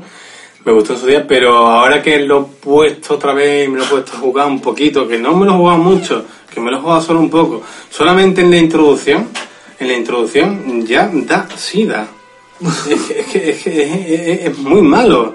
Es, como decía, otoño, no sé cómo era. Bueno, eso, eso es la intro que nuestros oyentes habrán escuchado al principio del programa. Sí. ahí metiéndola bien desde el principio. Pues es que es horrible, es horrible. Después, después mejora, por ejemplo, con el tema de las preguntas. Cuando realiza preguntas y ciertas cosas, mejora. Sí, porque Pero- le da un pequeño énfasis, ¿no? Sí, un pequeño énfasis, pero es que es todo muy neutral, muy apagado, todo, muy, muy malo. Después Pero- no he podido tener el privilegio de escucharlo, privilegio por decirlo así, en otros juegos, porque no lo he jugado, pero mm, no sé. No, eh, no tiene ningún recuerdo de otro doblaje que se te venga a la cabeza que No. haya hecho él, ¿no? Bueno, pues entonces yo me dirijo a ti, Peps. ¿Sí? Para ti, ¿cuál ha sido el peor destrozo que, que hecho nuestro Tomás Rubio? ¿Te los enumero? No, bueno, hablando del, Dime uno o dos, tampoco nos pasemos. hablando del peor, peor, peor... Lo ves, ¿no? Lo ves, ¿no? Del Spider-Man. De este. Spider-Man es como... Uf, qué dolor, ¿no? Eh, no tengo varios, pero me duelen. es que es así. Y Pues, sigue, sigue. es que eso, eh, el peor yo diría que es el de... Y el de Max Payne. Yo, que ese personaje a mí me encantaba en el 1. Se me hundió un mito. Pues yo, como peor. A ver, es difícil escoger, ¿no? Ha- Hay tanto y tanta variedad. Pero yo me quedo con un momentazo. Y es que yo, eh, allá por el año 96 y tal, eh, tenía un Mac, ¿no? No, no tenía un, un PC, eh, bien dicho. Y hubo un juego que me gustó mucho, y lo esperé con muchas ganas, que fue Warcraft 2, ¿no? Y yo, por fortuna, tuve que buscarme las habichuelas y buscarme la versión de Mac, que afortunadamente era un juego híbrido, valía tanto para Mac como para PC. Esas cosas no las he vuelto a ver en mi vida. Pero el juego estaba en inglés. Yo no he tenido mucho problema porque desde bastante joven he podido escuchar y hablar inglés sin demasiados problemas. Pero disfruté mucho del juego, ¿no? Y del doblaje que tenía en inglés, que aunque no era una maravilla, porque estaba hecho por los mismos programadores, creo, era al menos medianamente competente. El juego, sin embargo, fui a probarlo en una party LAN con unos amigos y ellos sí que tenían la versión en español. Y estaba... Y yo solo he de deciros que os imaginéis a Tomás Rubio intentando hacer la voz de un orco narrando la historia de los orcos. Hostia, eso no lo había yo escuchado, ¿eh? No habéis tenido el placer absoluto de escuchar a Tomás Rubio intentando hacer de orco. No. Pues cuando escuché eso se me cayeron las pelotas al suelo. Porque para colmo yo aún no sabía que ese hombre iba a doblar muchos más juegos. Tú estabas ahí de... Aquí se quedará, no lo volveré a escuchar. Exacto, exacto. qué va, qué va. tiene que ser muy hardcore eso, Es muy hardcore. Ah, A ver si, ganas de- si tenéis el exquisito placer. Y bueno, hemos de decir que tras eh, es, eh, el caos que fue todos sus doblajes en la generación de PlayStation 2 y Xbox, eh, Sí. el pobre lo despidieron y lo pusieron a hacer anuncios. Eh, Aún podéis encontrar algunos de sus doblajes en sitios como Carrefour, en las pantallitas estas que os venden productos milagrosos de la teletienda. Sí. En plan, ¿tienes arañazos en el coche? Pues sí, es Tomás Rubio. Ha terminado doblando anuncios de la teletienda. Aunque ya creo que ha terminado. Que sí, eh, me han dicho. eh, bueno, es decir, he, he leído por ahí que ahora está volviendo a lo que es la televisión. Yo aún no lo he escuchado porque veo bastante poco la tele, pero si tenéis. o sea, si lo escucháis por algún sitio, por favor, avisadnos Eh, sí. que, que, que no nos lo podemos perder. Y por Dios, si vuelve a, a renacer Turbo Móvil, llamadlo a él. que dé los anuncios a él, por Dios. Esa época de, de, de, los politonos. De los politonos y las mierdas, gracias Turbomóvil. Esas alarmas, en fin. Ya. Bueno, vamos a dar paso a, a lo que son las versiones que tuvo este juego, porque Broken Sword fue muy popular, no, no se puede negar, Para y ha sido portado a- casi hasta los microondas, ¿no? Eh, en un principio, el juego, la, la plataforma principal era el PC, poco después salió en PlayStation. Eh, ¿Y qué más conversiones tenemos de este juego? Pues desde PlayStation lo tenemos en iOS, en Android, Yo hablaré de la versión de iOS. Game Boy Advance que tenía un punto a favor. Sí, porque la Game Boy Advance no tenía la traducción. Mm, eh, también de Nintendo DS, para Wii, eso ya fueron el Director Cut. Sí, es que eh, en el año 2010, 2010 o 2009, no recuerdo muy bien, Mm. eh, les dio por hacer una versión remozada de este juego, añadiéndole cosas, y lo lanzaron tanto para móvil como para DS y la Wii. Como la Wii vendía como churro y cualquier mierda que sacase en ella vendía, pues decidieron hacer un port de, de, Broken Sword. Yo la verdad es que la de Wii no la he probado, pero tiene que tener su puntillo, está ahí con el mando apuntando a los sitios, ¿no? Aparte de que tiene otro comienzo. Sí, porque esto eh, lo, lo vamos a dejar Sí, para para- ahora después. Hablaremos de la versión Director Cars en, en su más, más a fondo, ¿no? Hablemos de las conversiones que, que tuvo para PlayStation. En comparación con eh, la versión de PC, eh, ¿me podríais decir qué diferencias existen entre ambas conversiones? Hombre, en PlayStation lo que más he notado, Aparte de, de cómo se maneja con el mando. aparte de cómo se maneja con el mando, ha sido la transición de los escenarios.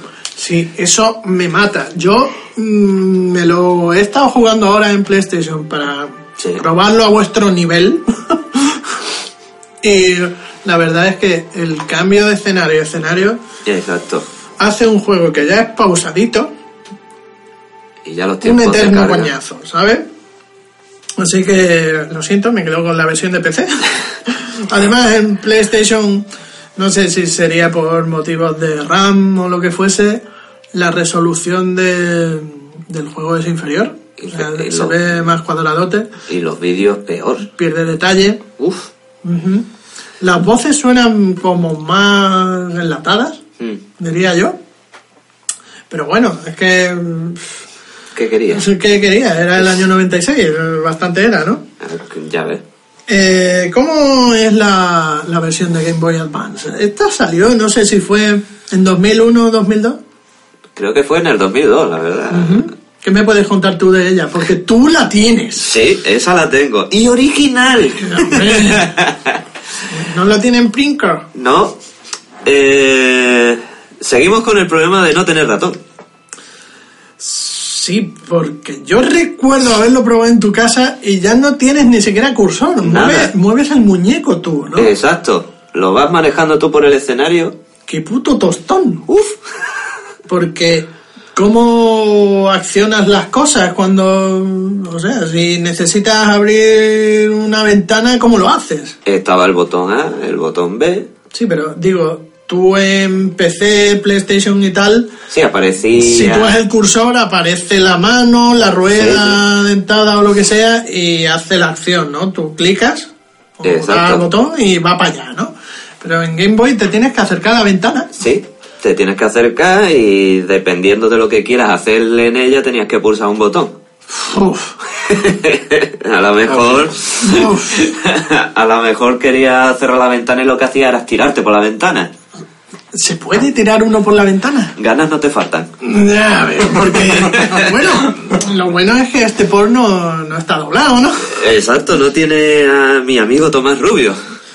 Pero yo qué sé, jugar en la Game Boy, si ya en PlayStation la resolución es menor, en Game Boy verlo debe ser un auténtico tedio, ¿no? El tema, sí, la pantallita tampoco ayuda mucho, ¿no? Además, me parece que es uno de esos juegos que salieron antes de la Game Boy Advance SP Sí. y compensa la pantalla tan oscura que tenía con que le han subido el contraste ahí a hierro, ¿no? Sí, sí, sí. Y todo se ve como si lo hubiesen lavado con el payaso pobre de mi color. Sí. No, la verdad, la última vez que lo probé fue en la micro, que estaba retroiluminada, pantalla más chica. Dice, joder, que bien se ve en esta, que no se ve nada. Pero es más chico aún. Exacto, es por eso. Como, es tan chico, no te fijas los detalles. Mm.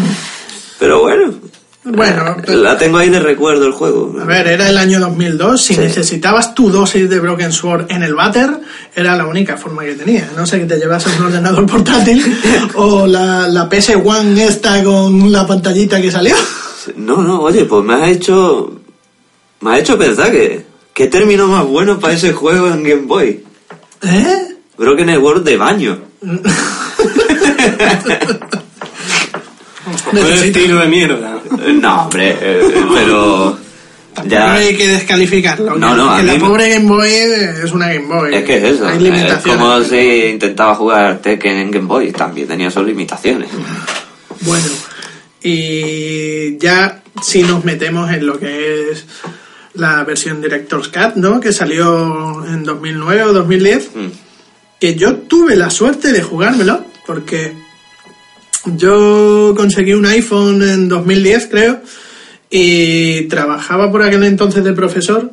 Y de vez en cuando tenía una hora muerta que tenía que esperar a que llegase una persona y no me podía mover del sitio porque estaba esperando a alguien, ¿no? Y oye, me lo descargué para, para el iPhone y estuvo curioso, me lo hice entero En el móvil. en el móvil y oye, la experiencia fue bastante agradable. Ese no lo he probado yo en el móvil. Eh, ¿Pero tú has probado alguna de las versiones Director's Cut? No. No, ¿no? Bueno, pues entonces yo sí puedo hablar un poco de ella. Y es que eh, se ve que quisieron mejorarlo un poquito y aparte de, mm, de, las, de los cambios técnicos para que se vea en resoluciones de hoy en día, etcétera, etcétera, sí añaden más partes jugables, ¿no? Y de hecho el juego comienza con una intro totalmente diferente. Eh, en un principio controlamos a Nicole, a Nico Collard, eh, que le dan un papel algo más de protagonista en este. Y eh, averiguamos que la que el meollo del juego, todo lo que es el tema de los templarios, está íntimamente ligado a ella. Y es que hay un rollo con su padre, que resulta que se codeaba con los templarios también, y ella está metida en el ajo, Joder. cuando en el original ella en realidad hace más bien poco. No, en el original hace la parte más importante. Sí, está sentada en la puta silla, ¿no? Todo el rato. No, es una mujer preparada que al final del juego en su bolso lleva explosivos. Claro. Eh, eh, eh, mm, es lo más lógico del mundo. Mm, eh, como C4, próximo moderno, y así puedes salir a salvo tú. Joder, le voy a mirar yo el bolso ahora a mi mujer a ver si tiene C4 ahí. De C4 vamos para abajo. A ver, es un poco raro, ¿no? Porque intentan darle un papel más remozado, porque sí es cierto, cierto que en la primera versión, en el Broken Sword normal, eh, Nicole no hace nada. No, ni es ayuda. Eh, sale al principio para hacer el tema de la foto, hablar un poquito contigo y se pasa el 90% del juego en su casa esperándote y criticándote. Sobre todo. Y de vez en cuando le pedimos que llame a alguien por teléfono. Exacto.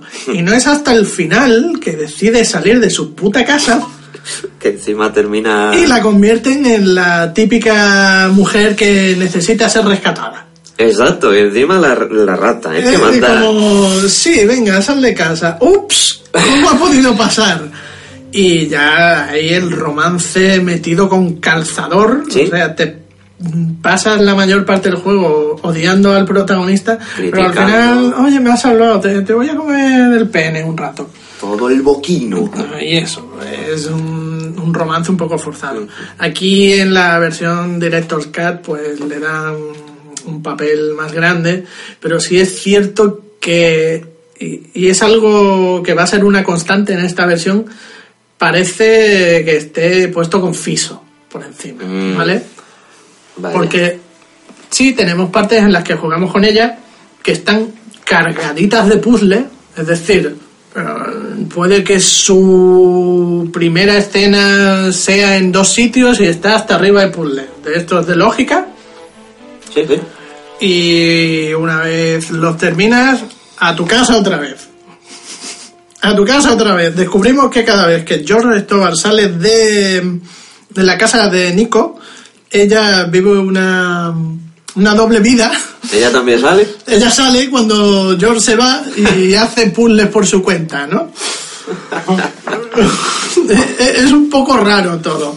Pero bueno, oye, es más juego. Los puzzles, sobre todo para la gente más sesuda, que le gustan los puzzles de lógica, de figuras, etcétera, etcétera, les gustará. Pero sí es cierto que queda un poco raro. Bueno, pero dentro de lo viejo es nuevo.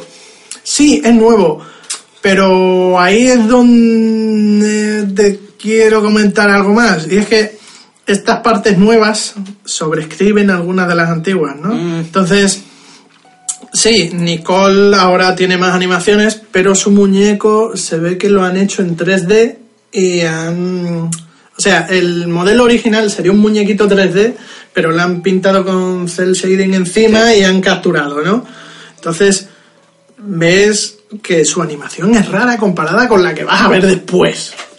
Vale. Eh, después, eh, mm, al juego le han puesto unos nuevos retratos, ¿no? Eh, mucho más serios.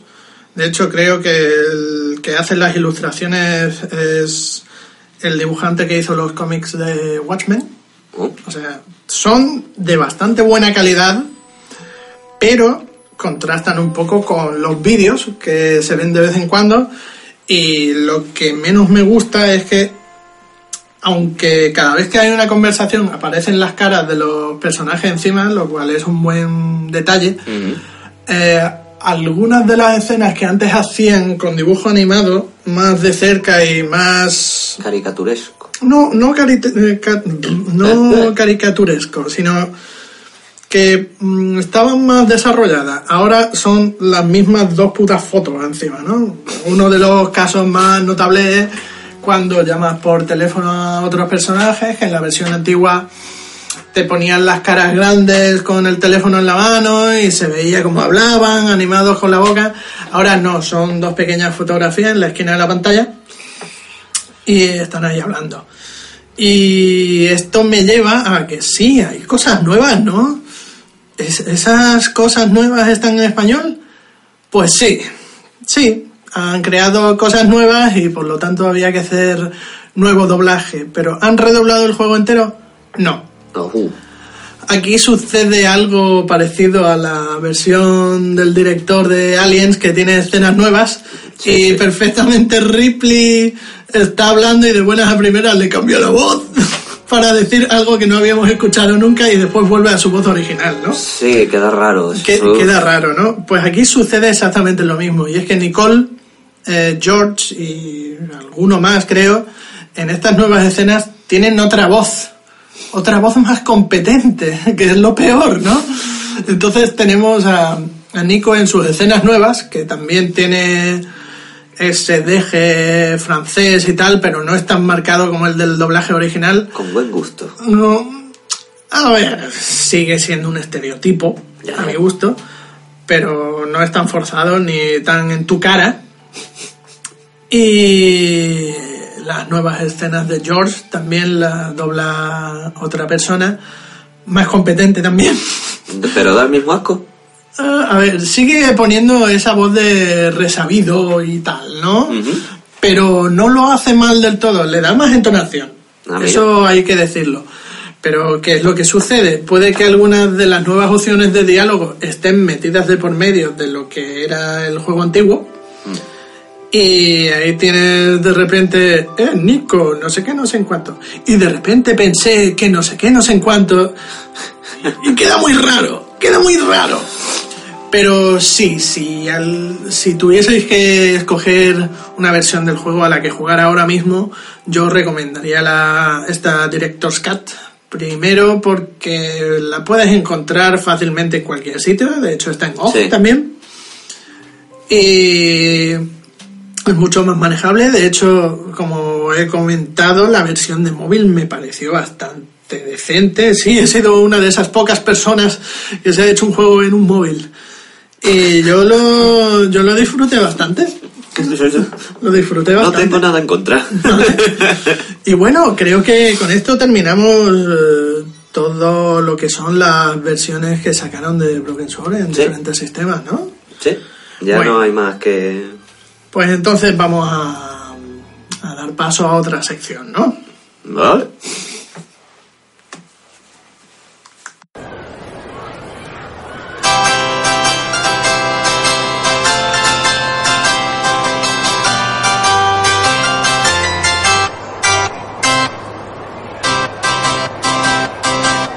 He venido aquí para ayudarte, nos pondremos en marcha y podrás relajarte. Búscame si estás cachondo, pues yo soy el hada del porno. Si a unas chorbitas quieres ligarte, a sementales debes presentarte. Oh, hay un par de cosas más que debo decirte. Pero mi chupapollas me espera. Lo siento, tengo que irme. Porque soy el hada del porno. Y no sabes lo glorioso que es ser el hada del porno. Porque soy el hada del porno. Y no sabes lo glorioso que es ser el hada del porno.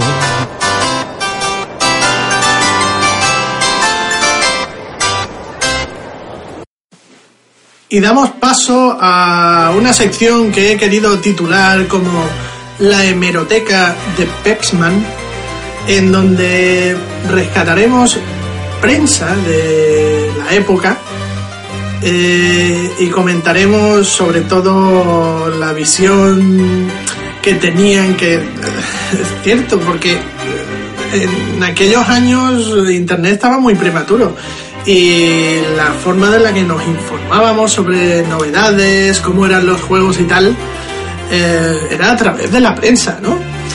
Y en este programa de Broken Sword eh, hemos querido rescatar un número que habla sobre él, ¿no? Eh, ¿De qué revista y qué número estamos hablando, Petman? Bueno, pues estamos hablando de la mítica y muy conocida en España Hobby Consola. Que también apodamos como Sony Consola. y- Exacto. Eh, eh, la revista número eh, 62, Ujú. donde nos, ha- nos hacen un análisis. En la revista no, no sabemos exactamente cuándo es, pero creo que era del 96, probablemente noviembre, ¿no? Sí, por esas fechas hicieron. Bueno, le dieron puntuación a cada. Nos vas a hablar del análisis que hicieron Exacto. en este número de, de la versión de PlayStation de Broken Sword, ¿no? Exactamente. Entonces, coméntanos eh, así primero qué nota final le dieron y ahora vamos desgranando un poquito eh, cómo comentaron cada uno de los Sí, apasionados. eh, también tenemos que tener claro que en hobby consolas las mejores notas siempre alcanzaba el 90. Sí, es cierto, porque eh, un juego bueno tenía que ser de 90 para arriba. Exacto. Un juego bueno, pero que no tenías que tener, no era lo que llaman un must have de esos. Los Era punto de 80. punto de 80, ¿no? Y ya lo el, peor. El normalito era 70 y ya los el 60 era tirando a malo. 60. Eso era no lo compres, no nos han pagado por hacerle publicidad. Es curioso porque un 6 Sí. en el colegio y en el instituto es un, es un bien. Es un bien, Es un bien. ya, Tú apruebas con eso. Sí. Y ya un 7, joder, te podías dar con un canto en los dientes, ¿no? 7-8 notable. Joder, felices tus padres. Bueno, los míos tal vez no tanto. Los míos nunca han gozado de eso. Tú eras un alumno de, de, de, de cuatro. No, hombre. El 6 lo rozaba. Eso lo rozaba. Eh, Según Hobby Consolas, eras mediocre. soy... me- Te- yo también te quiero, Paco. Digo, Paco. Eh, bueno, eh, ¿qué, qué nota final le dieron? La nota final que le dieron a este juego eh, fue el 94. Eso es muy buena nota. Muy buena. Muy buena nota. Estamos hablando alta. de que los juegos que obtuvieron mejor nota por aquel entonces creo que fueron los Donkey Kong Country, que eran Nintendo. 99 creo. 90 y- Creo que 99 el 1. Y ya los otros no sé si se lo bajarían en plan eh, 98, 97. Y una de las notas que más impactó así eh, fue el Super Mario 64 que se negaron a darle puntuación. Exacto. Se negaron es- a darle puntuación. Es una joya temporal, no, no, No somos podemos. merecedores de esto. Pero bueno, a lo mejor hablamos un, un mes de estos de Super Mario 64, rescataremos aquella revista, Sí, es tan perfecto ese juego que ni la, ni la puntuamos. pero bueno, nos centramos en, en Broken Consolas y Broken Sword. 94 es una notaza, Mm, Sí. es una señora notaza. Bueno, eh, vamos parte por parte. ¿Qué dijeron sobre el apartado gráfico del juego? Bueno, en el apartado gráfico, literalmente lo que dijeron que es sin duda. Sí, léenoslo si quieres. Vale, gráfico, es sin duda la, la aventura gráfica más bonita que se ha visto en una consola. Ahí estoy de acuerdo. Los escenarios cuidadísimos y las animaciones súper realistas. ¡Genial! Bueno, yo creo que porque le dan un 94 también Sí. al apartado gráfico. Hombre, yo creo que en PlayStation la verdad es que en cuestión de aventura gráfica, Broken Sword destacaba bastante, porque por aquel entonces aún no había salido Mundo Disco 2, Sí. ¿no? No, no, no Ah, había salido. Así de aventuras gráficas podríamos tener tal vez eh, Mundo Disco 1. Sí. Que Tampoco ten- era... Sí, eh, es muy bonito, pero a diferencia de, de este, eh, Mundo Disco 1 era más tipo pixel art. Sí, sí, eh, a lo clásico. Y otro así que estuviese por aquel entonces, estamos hablando de noviembre del 96, tal vez uno llamado Chronicles of the Sword, Crónicas de, la, espada, o algo así, que ese era renderizado ahí 3D raro, ¿no? que verlo hoy en día Duele. eh, puede doler. No ha envejecido muy bien, la verdad. Así que en el apartado técnico yo creo que Sí, los gráficos le dieron sus 94. tal vez eso de las animaciones súper realistas, bueno, Ya. vale, vale, eh, está bien, estamos de acuerdo mm, con Hobby, Hobby Consola. consola. Ajá, En el sonido, dime. algo que hemos destacado mucho. La banda sonora es exquisita y las voces en castellano consiguen envolverte por completo en la historia. Ellos le dieron un 92.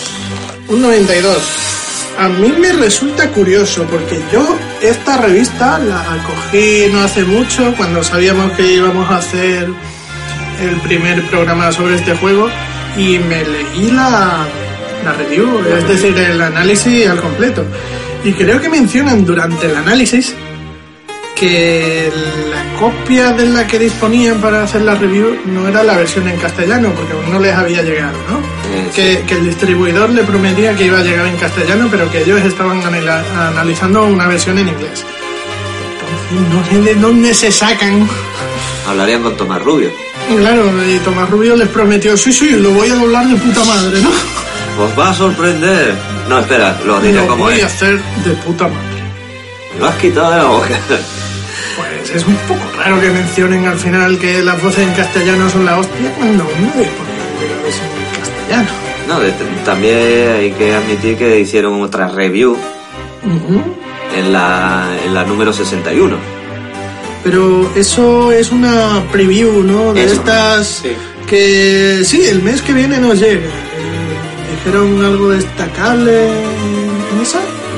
No, No, tampoco mencionarían que estaba doblado, No. si es que aún no lo tenían. exacto. Lo único que se centraron era en eso, en el dibujo del juego y... Podría ser que en realidad estuviesen jugando la versión de PC. Chan, chan, chan. Podría o seguro. Bueno, puede ser una seguridad. Ya hemos dicho que el sonido estaba bien, el Sí. doblaje no ha envejecido muy bien, pero bueno. ¿Estáis de acuerdo con la nota? Podéis dejar también vuestras opiniones. A ver, continúo. En el apartado de jugabilidad. Es muy, muy sencillo de manejar. Eh, sí, claro. Aunque resalta más rápido si tienes un ratón. Resulta más rápido, ¿no? Con un ratón. Sí, Sí. De, de eso hemos hablado también. Por otra parte, las acciones a seguir son completamente lógicas y el juego te lleva por el mismo hacia el descubrimiento de nuevas pistas. Ellos le dan un 92.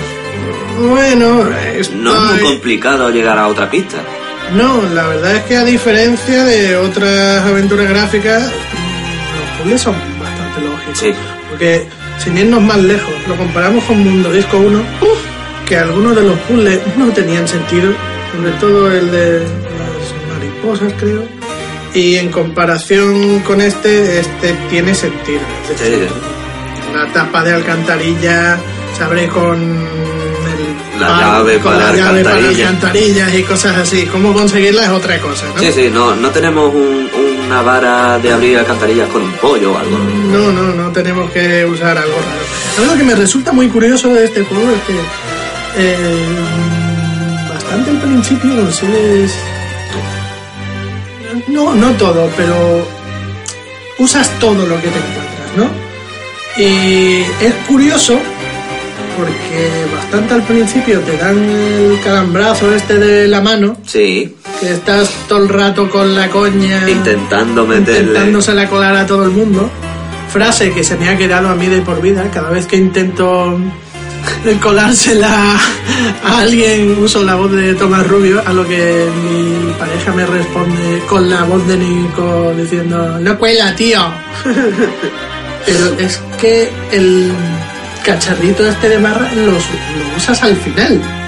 Sí, Lo usas al final. Y es, sí, al final tiene uso. Todo lo que coges tiene uso. sí, no, no, la verdad. Pero claro, todo tiene uso, todo es útil. Pero aún me acuerdo del viaje a Escocia. Estás en un puto bar Sí. y tienes que llevar agua para mojar yeso. Ajá, sí. ¿Y no se te ocurre coger un puto vaso, de- llenarlo de agua y llevártelo? Sí, bueno, esa es la lógica de los videojuegos. Ah, eso me dio mucho coraje. Eh, puede que haya un montón de vasos ahí, te tienes que usar cualquier otra cosa. Pero bueno, Una toalla. pero bueno. es, es un videojuego, lógica de videojuegos. Ya, ya, bueno.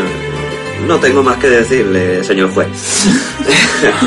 Eh, prosiga. Sí, eh, voy a llegar a un punto que, que me encanta, Ajá. que es la diversión en el juego. ¿Cómo se mide la diversión de un juego? Eso digo yo. Porque que por cada mueca o sonrisa que saques cuando le deja la X. Es que eso siempre me ha parecido un poco chocada. Sí. Intentar medir la diversión. Pa- para mí a lo mejor es divertido y para ti no. Es que, por ejemplo, pongamos un género que a mí no me gusta para nada, que suelen ser los juegos de deportes.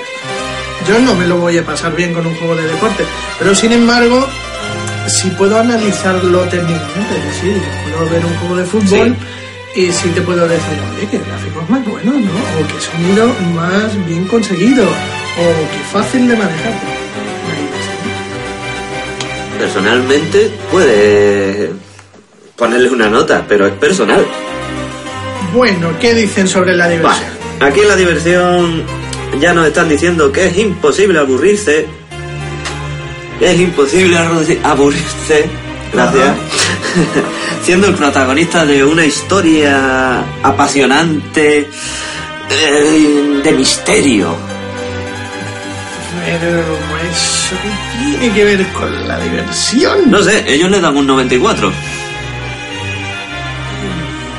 Vale, sí, hombre, para hacer una aventura gráfica es divertido. Es divertido, sí, apasionante. Bueno, película de misterio. A ver, eso lo hemos comentado antes. Sí. El- lo que es el trasfondo de la historia Está muy bien. engancha, ¿no? Exacto, si te gusta la historia. Está bastante bien llevado.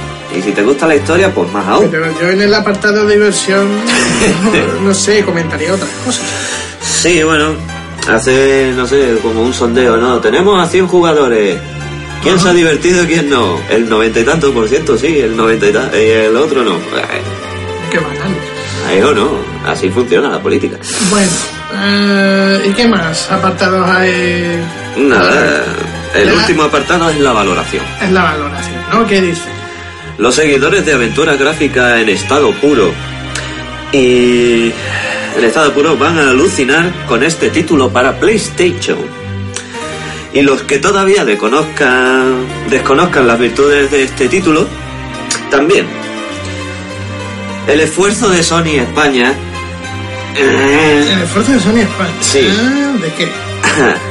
ha realiza- que ha realizado por traducir al castellano no solo el texto sino el audio y tiene muchas voz de, de este juego contribuye definitivamente a redondear un compacto que a pesar que va dirigido a un público un tanto selecto puede ser considerado como un auténtico imprescindible para la nueva generación. Qué raro me suena que se refieren a la PlayStation 1 como, nueva, generación, ¿eh? sí sí.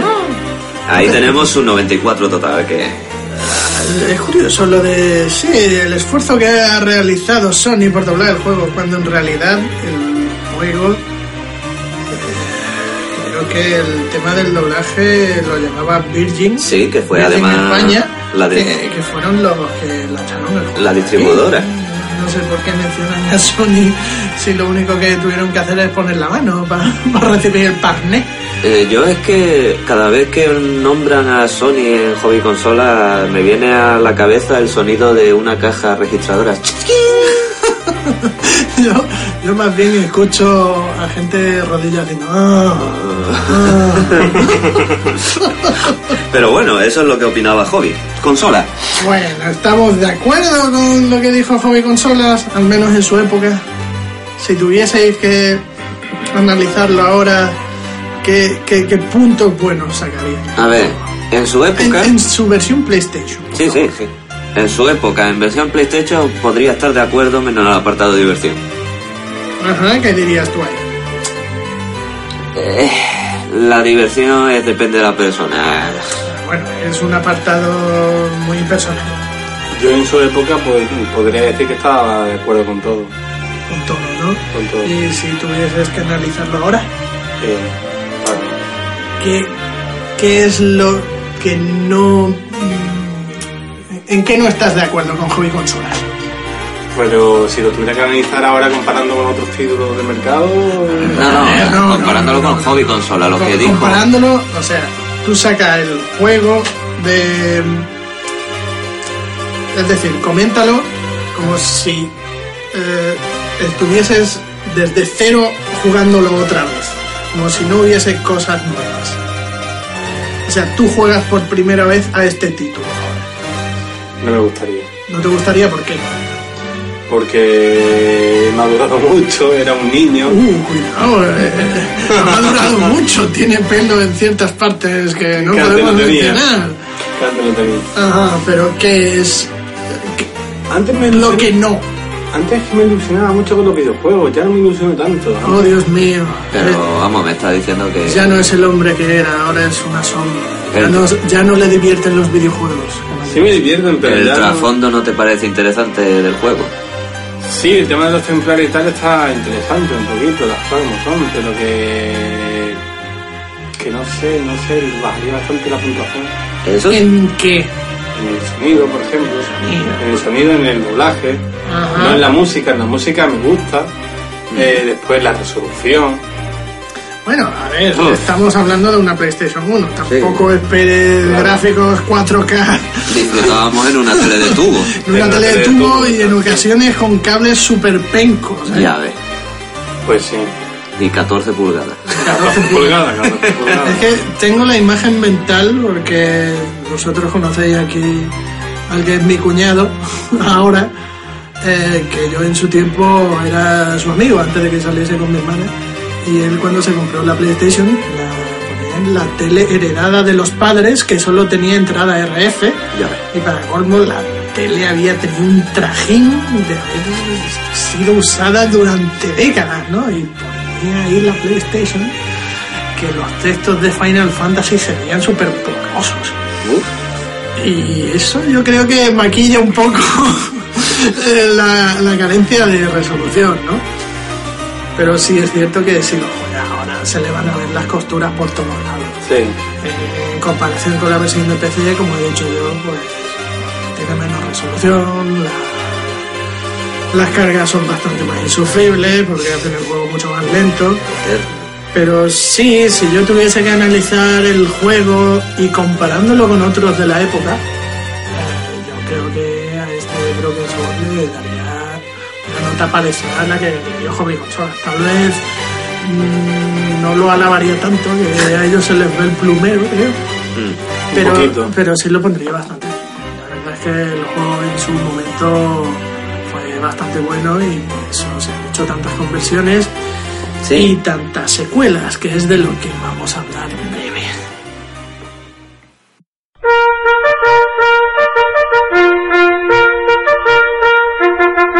¡Arriba, Nacho! ¿Pero dónde te crees que estás? Levántate ahora mismo, recluta, o vas a correr hasta quedarte sin pies. ¡Marmota! Despierta ahora mismo o te corto el agua caliente.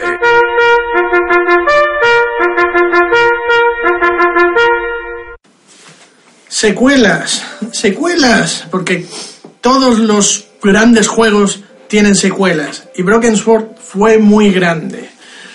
Y Broken Sword ha tenido un puñado de secuelas, ¿no? Sí, evidentemente. Y eso que el género de las aventuras gráficas pegó un bajón bastante importante al finalizar el milenio, ¿no?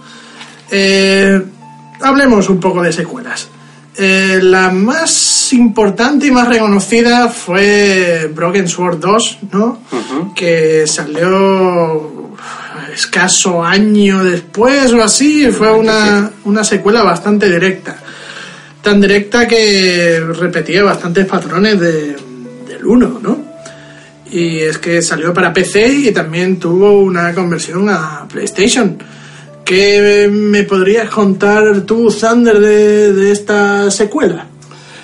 Te podría contar, eh, vamos, más o menos, te podría contar, pues yo que sé, que eh, el apartado artístico seguía igual en ese aspecto, es decir, eran los mismos Yo lo dibujos. recuerdo diferente, ¿eh? ¿Sí? yo Sí. recuerdo que los dibujos son más cartoon ahora, son más simples.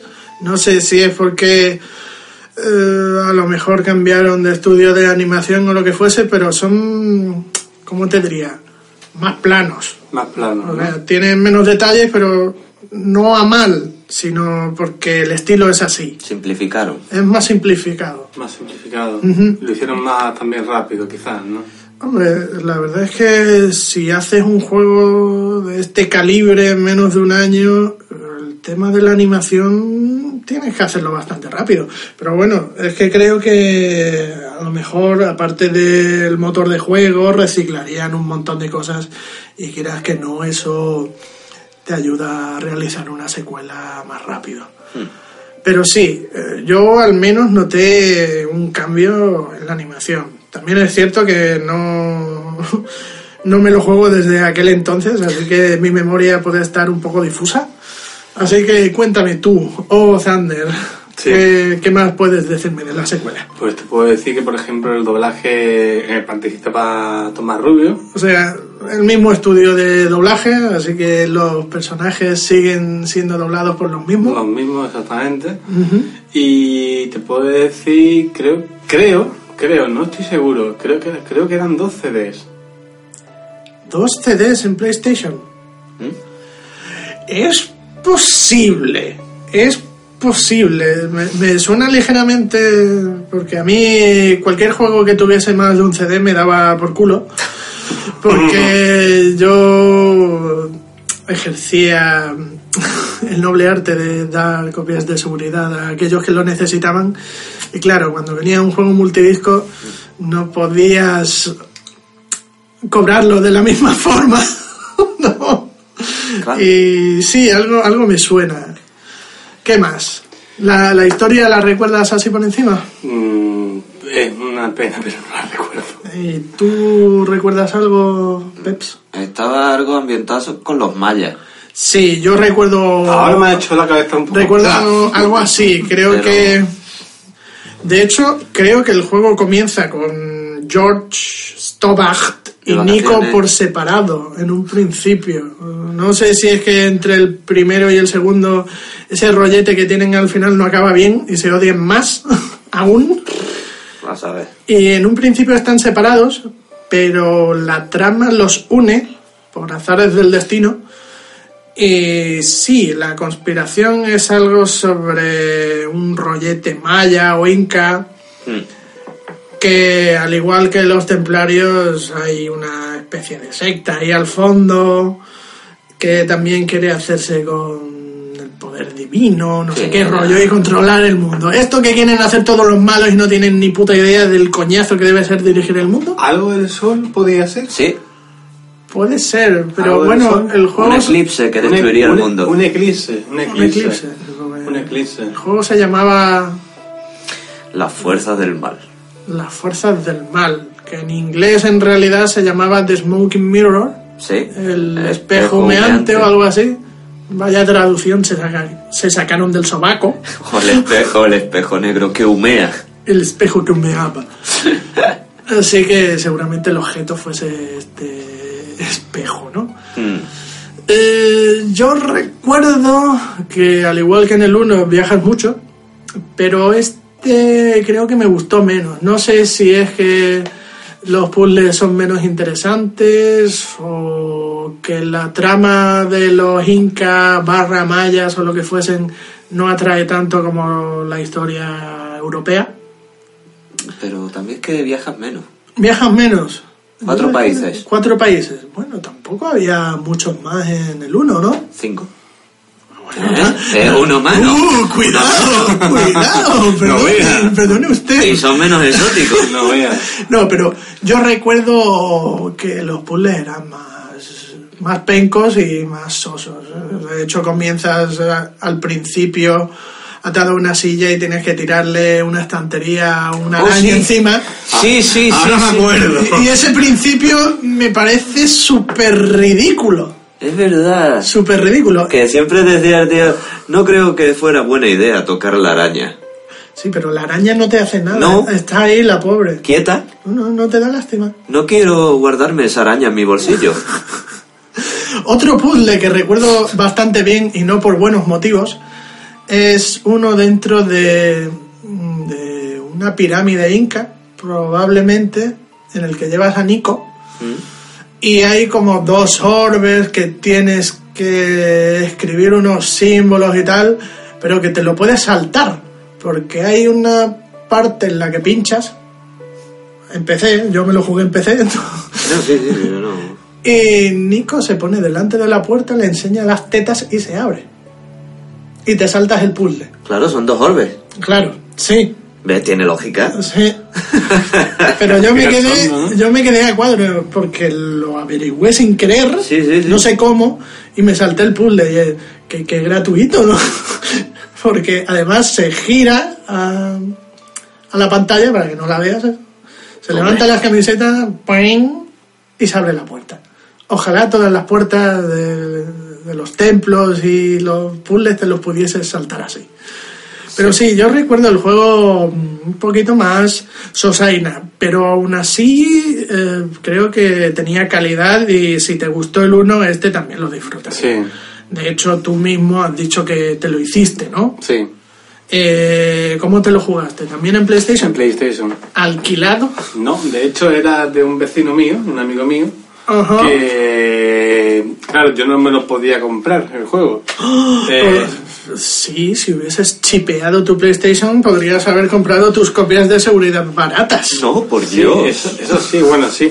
La cosa es que yo incité a este vecino mío a que se comprase el juego porque le decía ¡Qué que... hijo de puta! Sí, sí, a hacer daño, ¿eh? Sí, sí, compra el juego, compra el juego, te vas a divertir. Mejor me lo dejas, ¿eh? Sí, le sí. incitaba a que se lo comprase eh, para las navidades y tal, porque yo me iba a comprar otro juego, no sé, no me acuerdo muy bien. Hemos dicho que es ex amigo, ¿no? ¿Tiene esto algo que ver? No, no, no, era, era antiguo mío. yo me llevo bien con él.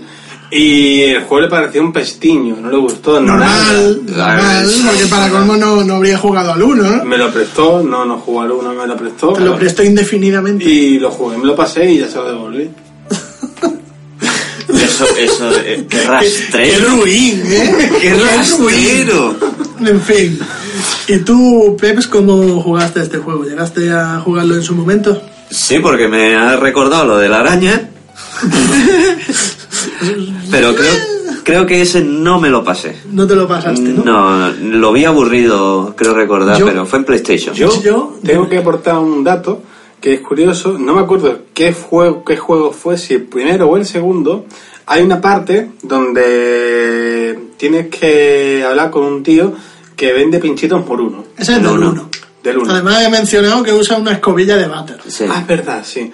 Bueno, pues resulta que yo me quedé atascado eh, como dos semanas sin poder avanzar de la zona y no sabía cómo y lo que tenía que darle era al otro botón. Y me tiré dos semanas sin avanzar en el juego por no darle al otro puñetero botón. Es que desde que hicieron juegos con más de un botón, Oh, oh, oh. fue dificultad difícil. Puso difícil el juego. Pues si os soy sincero, yo este juego mm, creo que sí, a lo mejor me lo he pasado, pero no os podría decir el final. Eh, lo más probable es que me lo jugase en PC en su momento y como os digo, no, no me gustó tanto como el 1 y por eso es más Sí, no, no guardamos recuerdos más. no, no, y supongo que el público pensaría igual, porque aparte de PlayStation y PC, no ha salido para más sistemas, exceptuando una conversión que han hecho también a iPhone, que yo descargué y probé. Creo que no tiene más, más versiones. Tú has leído por ahí que hay Sí. una de Game Boy Advance, que pero a mí no me suena de no, no, nada. a mí también me extraña, pero. No me suena de nada. Pero bueno, es que no acaba ahí la cosa. Hubo un Broken Sword 3, Un ¿no? 3, sí. Un 3. ¿Qué, qué nos puedes decir tú de él? Eh, oh, Thunder. no lo jugué, pero creo recordar que ya era en 3D el juego. Era en 3D. Yo sí recuerdo, yo comentaré algo. ¿El ¿Tú- 3 era en 3D? ¿Tú lo has probado? Ni, ni lo he visto, No vamos. te suena, ¿no? ¿Qué va? Pues yo sí guardo un recuerdo de él, no bueno. Entonces ya. es... Dime. ¿De sistema PlayStation 2, puede ser? Eh, que yo sepa, salió en PlayStation 2, PC y, Y Xbox. Xbox. Y en PlayStation 2 solo salió aquí en Europa. ¿Vale? No, no Sí. llegó a Estados Unidos. Yo es- este juego lo probé en Xbox, en esa época en la que probaba todo de Xbox, porque también tenía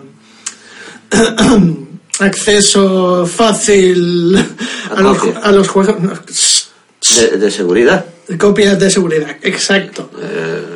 Y este creo que fue uno de tantos juegos que mm, probé contigo, pero tú ni te acuerdas. Yo me lo llevaría a mi casa y lo probaría Fíjate si me gustó. y lo recuerdo Muy malo. súper penco. Sí, sí. El doblaje sigue siendo de Tomás Rubio, Ah, Sí. sí, lo cual no, no es gran cosa, pero lo que más recuerdo del juego es que al hacerlo en 3D, toda, todos los escenarios son 3D también, ¿no? Y lo que tú en el 1 en el 2 tardas en recorrer una plazoleta, que es un par de segundos, ¿no? En este se hace bastante aburrido porque lo controlas tú y tienes que atravesar esa plazoleta en 3D. El mayor problema es que los escenarios están súper vacíos. Mientras que en una aventura gráfica en dos dimensiones, en cada escenario, eh, metes a todos los personajes, todos los puzzles ahí bastante condensados, de forma que todo te llama a la vista. O sea, todo, todo- todo te resulta mm, accesible ahí porque está ahí, ¿no?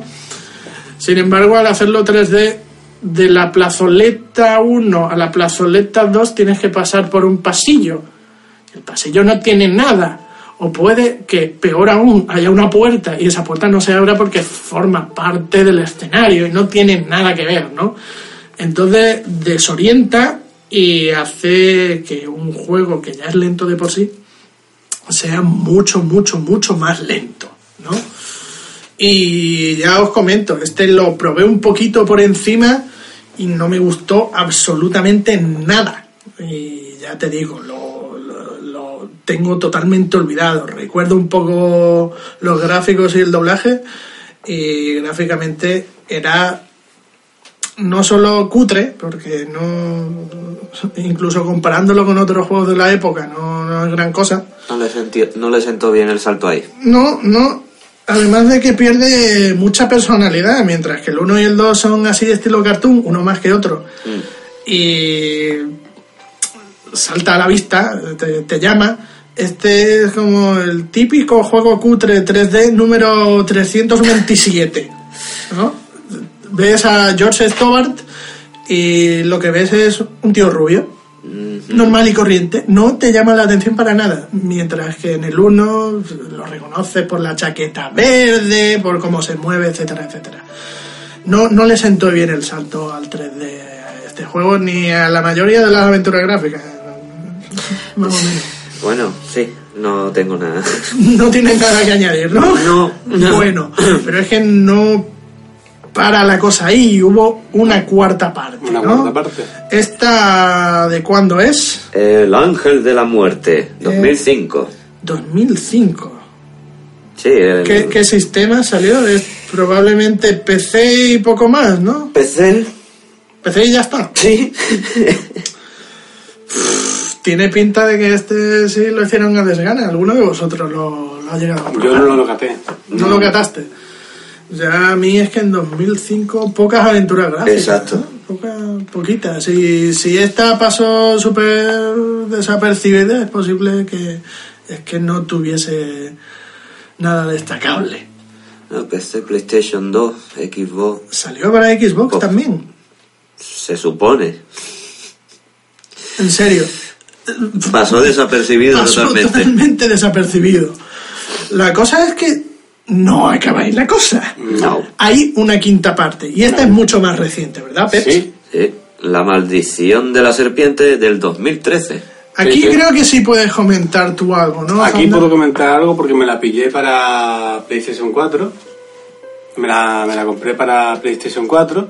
Y la verdad que el juego retoma otra vez lo que son los dibujos. Y Dibujos, pero ¿es en 3D o...? En 2D. Es, es en dos dimensiones. Es en dos dimensiones. Eh, los personajes en 3D renderizados. Ah, bueno, como en el Runaway, ¿no? Sí. Creo haber visto alguna foto así, pero no... Sí. Igualito que el Runaway. Y el doblaje es mucho mejor. Doblaje es mucho mejor porque aquí ya no está nuestro amigo Tomás Rubio. No está no teniendo tomar rollo. No, en 2013 Tomás Rubio se dedicaba a, a vender- a venderte pulimentos y, ¿Qué más te puedo decir? y cosas para rebajar la grasa. Ujú. El doblaje tú dices que es mucho más Es mucho mejor. competente, ¿no? ¿Es alguna voz reconocible o algo? No te sabría decir. No, pero queda en que es competente. Sí. ¿De, de qué va este juego? Tú que te lo has pillado y al menos habrás jugado. Lo he jugado, pues eh, el juego empieza, creo recordar, en la cafetería de París y tal, y no me acuerdo muy bien de la historia, porque claro, pues lo jugué cuando salió prácticamente y ya hace ya unos añitos, pero que que estaba bien, es decir, al principio la historia te, te va enganchando porque me, me pareció atractiva e interesante, pero no me acuerdo muy bien. Algo de un robo de un cuadro. Pues no me acuerdo. No me, Así me gustan las cosas preparadas, ¿eh? no me acuerdo. Eh, la cosa es que después el juego va deca- decayendo, decayendo, decayendo, decayendo, decayendo. Intuyo que no te lo has terminado. Y no me lo llegué a terminar. ¿no? Te has quedado sin ver Cataluña. Sale Cataluña en el juego. Creo que sí la vi. Na- Pues- Al final nos vamos a tener que jugar el juego. ¿no? Creo que sí lo Eh, vi. yo ya he sufrido bastante con Sí, el sí, primero. sí, porque era una especie Pero este- Cataluña, Cataluña era una especie como de Salen toros. No era una ¿cómo se ¿eh? dice? ¿Cómo se dice esto? Penes. Una, Una especie de caserón grande. Ah, la casa Tarradella, esa que sale en todos los anuncios. De- Cortijo. Hacemos Un unas, cortijo. Hacemos unas pizzas. Un cortijo. Un era cortijo. Creo recordar que era un cortijo. Y, y no me acuerdo si era algo de un cuadro, no estoy seguro.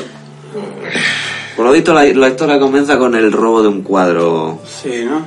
Ajá. A partir ya de ahí, me imagino que de París vas a Londres, porque ¿qué museo hay en Salen Londres? personajes memorables. Memorables para bien, hombre. Saldrá Pearl en 3D. Sale, ¿Eh, Pearl? sale, sale Hostia, que- como salga el de la biblia el del museo.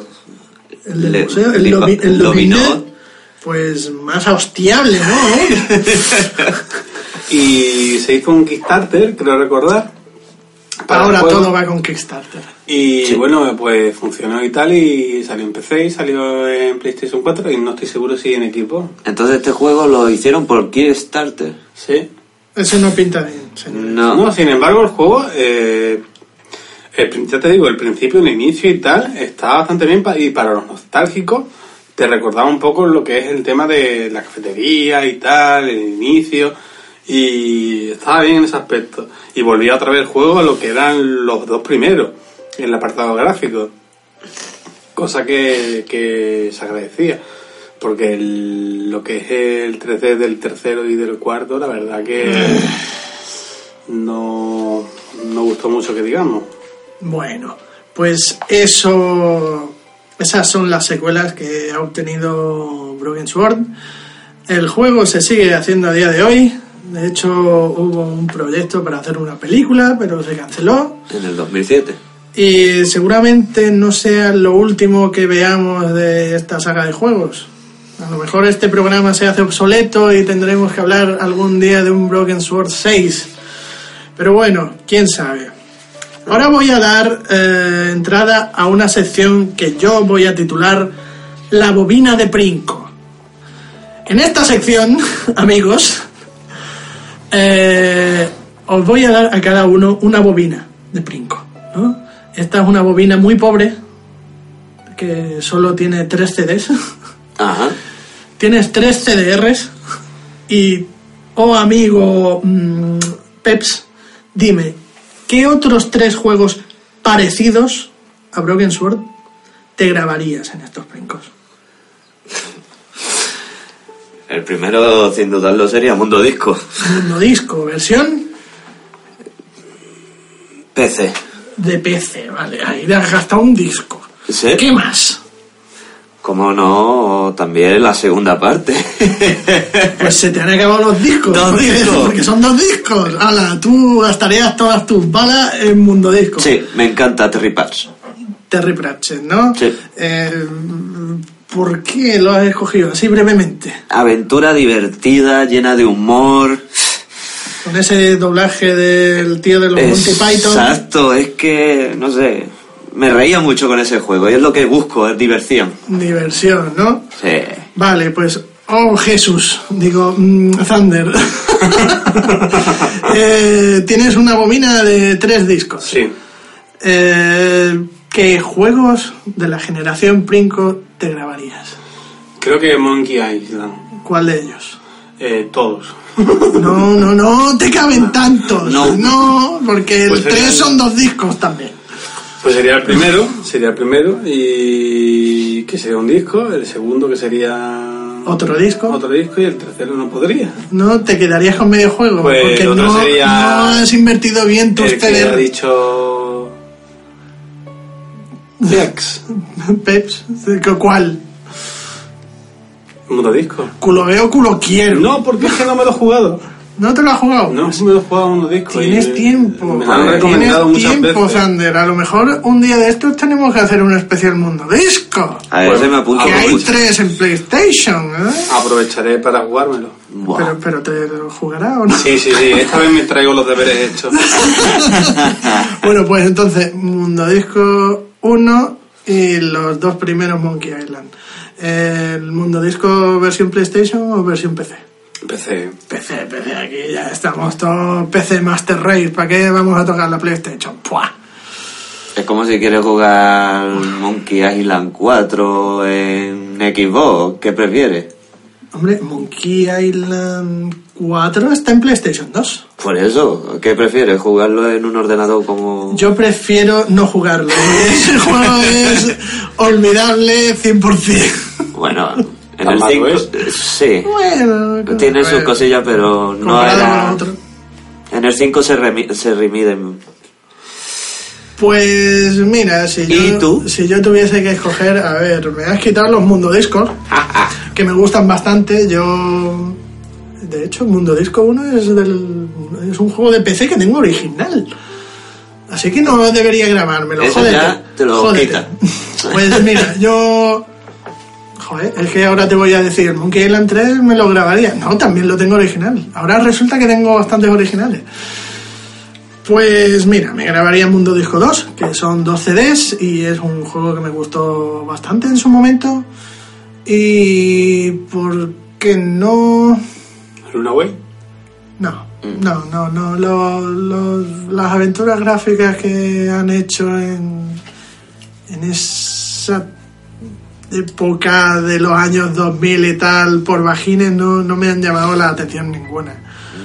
Pero en particular es que las aventuras gráficas hechas aquí en España me han parecido un poco chorras. ¿no? Desde Igor Objetivo y Cocajonia a Hollywood Monsters, que no me gusta nada. eh, ¿Y qué lo, te- lo siento por mi pareja si me está escuchando porque a ella le encanta. A mí también. Y- ¡Qué asco! ¡Qué asco! No me gusta nada. No sé, podrías pillarte el día del tentáculo. Ah, Pues mira, el día del tentáculo, aunque también lo tengo original. Ay, que toca pelota eres en este aspecto. oye, oye, estoy quedando de, de un prepotente aquí asqueroso, lo tengo original. Claro. Voy a poner voz de Tomás Rubio. Pues no, mira, por hacer el raro y porque no me lo he jugado apenas, el Discworld Noir. ¿El Noah? Sí, que es un disco, si no me equivoco. Sí. No, no me lo he jugado, no. Tengo curiosidad. Sé que es muy rarete comparado con los dos primeros. No es lo mismo. Pero sigue eh, Sí. estando ambientado en el mismo mundo. Así que, Sí. oye, por probar. Y bueno, vosotros, decidnos qué juegos parecidos os pillaríais en versión Princo. ¿Qué tenemos? 26 años, varón. Estaba en su casa tirado en el suelo. Hipotermia, paro cardíaco, costillas rotas, quemaduras graves, herida de bala en el hombro. ¿Ha dicho algo? Game over. Konami presenta tu aventura más peligrosa. Metal Gear Solid. Y bueno, nos está saliendo un programa bastante larguete para ser el primero. Hemos tenido cosas que explicar. Y esta es la última sección. En esta eh, última sección vamos a hacer un poco de off topic. Vamos a coger un tema que nosotros decidamos, que no, no tiene por qué estar relacionado con, con el juego que hemos escogido, pero sí que tenga algo que ver con la época que queremos rememorar, ¿no? Eh, vamos a tirar de lo fácil y porque no vamos a hablar demasiado sobre este tema y hemos escogido hablar sobre la PlayStation Mini Classics que no sé cuándo escucharéis esto pero salió hace relativamente poco. Ha habido bastante ha dado bastante que hablar y no siempre para bien. Y ahora mismo lo último que hemos leído es que ya la están violineando por todos lados, al más puro estilo PlayStation. en plan, tengo una Play, vamos a, a- a piratearla, ¿no? Así que hasta para eso mm, tenemos nostalgia, ¿no? Me voy a pillar la PlayStation Mini Classic para piratearla. Así que, primero, eh, hablando en general, ¿qué os parece eh, este boom de consolas mini que está saliendo últimamente? ¿Qué puedes decirme tú, Zander? Un timo. Un timo, todas. Lo veo así, sí. ¿Sí? La, la- la NES Mini te parece un timo, la Super NES Mini te parece Eh, un no es timo. el precio de la NES Mini, no... Pues la NES Mini cuando salió, que hubo peleas por ellas, eh, salió a 60 euros y se agotaban constantemente, hasta el punto de que había un mercado negro de especulación que No no solo doblaban el precio, sino que lo triplicaban. No era difícil meterse en Wallapop y ver, vendo NES Mini, 180 euros No veas. hubo una auténtica fiebre por, por esa consola. Eso en los últimos tiempos se ha rebajado porque con salida de la Super NES Mini parece ser que Nintendo nos dio un poco de cuartelillo y sacaron más unidad, más unidades y no solo eso, sino que eh, llevó a las tiendas con más frecuencia unidades, ¿no? Y no es difícil verla a día de hoy, y eso que la consola salió hace más de un año y no ha habido ese mercado de especulación que hubo detrás de la NES Mini. Y ahora, pues con la PlayStation Mini, he visto alguna que otra noticia por ahí de que hay gente que intenta venderla especulando, pero que se están comiendo un mojo, porque aún es fácil encontrarla en tiendas. No sé si ahora que se acerca el periodo navideño va a agotarse o algo, pero sí, lo cierto es que el precio de 100 euros no trae demasiado, ¿no? No, no, no, es bastante caro. Y trae, creo recordar, no estoy seguro, eh, 20 títulos. 20 títulos. 20 títulos. eh, todos ellos en inglés. Sí. Todos ellos en inglés. Y ¿Qué, luego- qué os duele que salgan los juegos en inglés? Sí, me duele muchísimo. Y eh, el, el único atractivo que le veo para la gente y tal, para los nostálgicos, es el tema de que la puedan chipear, que la puedan piratear con un pendrive. Chipear. qué, qué raro suena eso. Sí. Meterle un pene, ¿no? Y Un pendrive. meterle más juegos. Bueno, va- no, no vamos a hacer lo que hacen en todos los foros de para eso te compré una Raspberry. Eh, sí. Pero lo cierto es que es más práctico, ¿no? No tiene tanta comida de cabeza y después de todo, la PlayStation Mini esta eh, se ha descubierto que usa un emulador open source, o sea, de, de fácil acceso libre. Libre. Y tampoco es para tirar cohetes, ¿no? La, la emulación que Sí, tiene que- dentro. Es que encima ni se preocuparon ponerle seguridad ni nada. Es que lo han hecho con ciencia. Vete tú a saber si han pensado, mira, los 20 títulos que os estamos dando, sabemos que no es nada del otro mundo, no hemos podido hacerlo mejor por licencia o por cualquier cosa. Así que os- vamos a dejarlo sencillote para que la gente pueda meter lo que le salga de los huevos. Vete tú a saber, vete tú a saber si eso es lo que se esconde detrás. Teorías conspiranoicas, como diríamos aquí. Yo diría que sí. Pero sí, los 20 títulos que vienen así a bote pronto mm, son Final Fantasy Siete. 7, Tekken 3, Metal Gear. Metal Gear, que está en inglés, el Grand Theft Auto 1, Sí, sí. Bueno, el Final Fantasy también está en inglés. eh, ya bueno, todos están en inglés Todo porque inglés. No, no van a sacar una versión localizada de cada mercado. Esta es la misma consola para todos los países. pero en mi opinión está más destinada al mercado japonés. ¿Al japonés? ¿Por qué piensas eso? Si te das cuenta, la mayoría son puzzles. Mm, no sé, yo creo que han metido los puzzles por rellenar, porque los tres títulos de 20 que hay que son de puzzles son el Intelligent Cube, que aquí se llamó Kurushi, El Kurushi. el Kurushi, nos estamos comiendo el nombre extranjero, cuando aquí teníamos otro, son el Super Puzzle Fighter, El Super. Ujú. y tal vez podríamos meter el Mr. Driller, tal vez. Sí, sí, sí. Es que. Ahí tenemos un juego de Sony, que básicamente le sale gratis meterlo. mm, Eh, uno de Capcom y uno de Namco. Eh, de Capcom sabemos que han podido hablar con ellos porque de otra forma no podrían obtener la licencia de Resident Evil, así que a lo mejor hicieron ahí una triguiñuela en plan, pues danos algo que meter ahí de guays. Pues el Street Fighter. de- Y con Namco tres cuartos lo mismo, ya que tenemos que hablar con ellos para Ridge Racer y Tekken, pues oye, danos el Mr. Driller barato. Pero sí es cierto, faltan juegos Títulos. realmente populares. Claro, porque la consola tenía muchísimos juegos. A ver, sí, fue una consola tan popular que el número de juegos es infinito. Pero sí es cierto que hay juegos punteros. Hay juegos que tú dices PlayStation y la gente piensa en ellos, ¿no? Eh, sin irme más lejos, uno de mis cuñados, que es una persona que me lleva a cierta edad, pero le pilló la época Princo bastante crecidito, se pilló una PlayStation para jugar a Gran Turismo.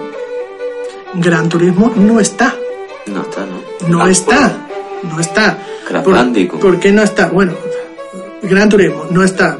Probablemente por temas de licencia con los Sí. coches y tal, que esas cosas son siempre complicadas. Tú acabas de mencionar, no hay Crash Bandicoot.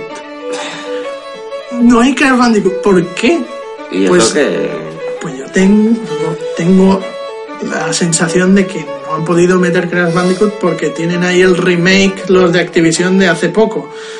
A lo mejor les preguntaron, oye, ¿podemos meter? Y dicen, no, no, no, no, es que tenemos ahí los remakes fresquitos, hay que venderlo nuevo. Además, el parné para nosotros. Claro. Y tres cuartos lo mismo con Spyro, Spiro, para los amigos, que Resident. tienes ahí el remake en breve. La huerta a la esquina. Eh, Resident Evil 1, pues, joder, ese juego es que se ha prostituido mucho y le han metido, pero mira cómo no han metido el 2 porque está el remake ahí también. Exacto. Y Silent Hill también... Silent Hill me parece raro que no lo hayan eso. metido, ¿no? Siendo como lo que fue, Sí, además de que no, no hay un remake ahí que No. sepamos. ¿no? A lo mejor nos sorprende Konami dentro de un mes diciendo, Además- hacemos un remake. cancelaron el remake.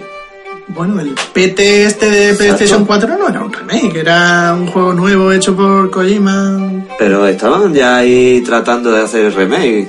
Yo qué sé, cosas raras. Nah. Pero sí es cierto que PlayStation 1 no es una consola que destacase mucho por los juegos que hiciese la propia Sony. Con lo que tendría que hablar con muchas, muchas compañías para poder licenciar los títulos, cosa que seguramente no saliese barato. Pero es que hay cosas que sorprenden bastante, porque eh, tenemos un juego como es Destruction Derby, Sí. que han puesto el 1. Cuando los mejores son los que vinieron después. Sin embargo, meten Tekken 3 Y no meten el 1. y no meten el 1. Ahí no estamos tirando de nostalgia, ahí estamos tirando del título más popular de los tres que hubo. Exacto. Es que Ujú. si se hubieran movido más por pu- popularidad, Sí, es raro, porque eh, Gran, Gran Theft Auto también El tenemos uno. el 1 en vez del 2, cuando, vale, que son bastante parecidos, pero el 2 es mejorcillo. más completo y español. Eh, está en español. El dos, sí. No, no lo recuerdo bien.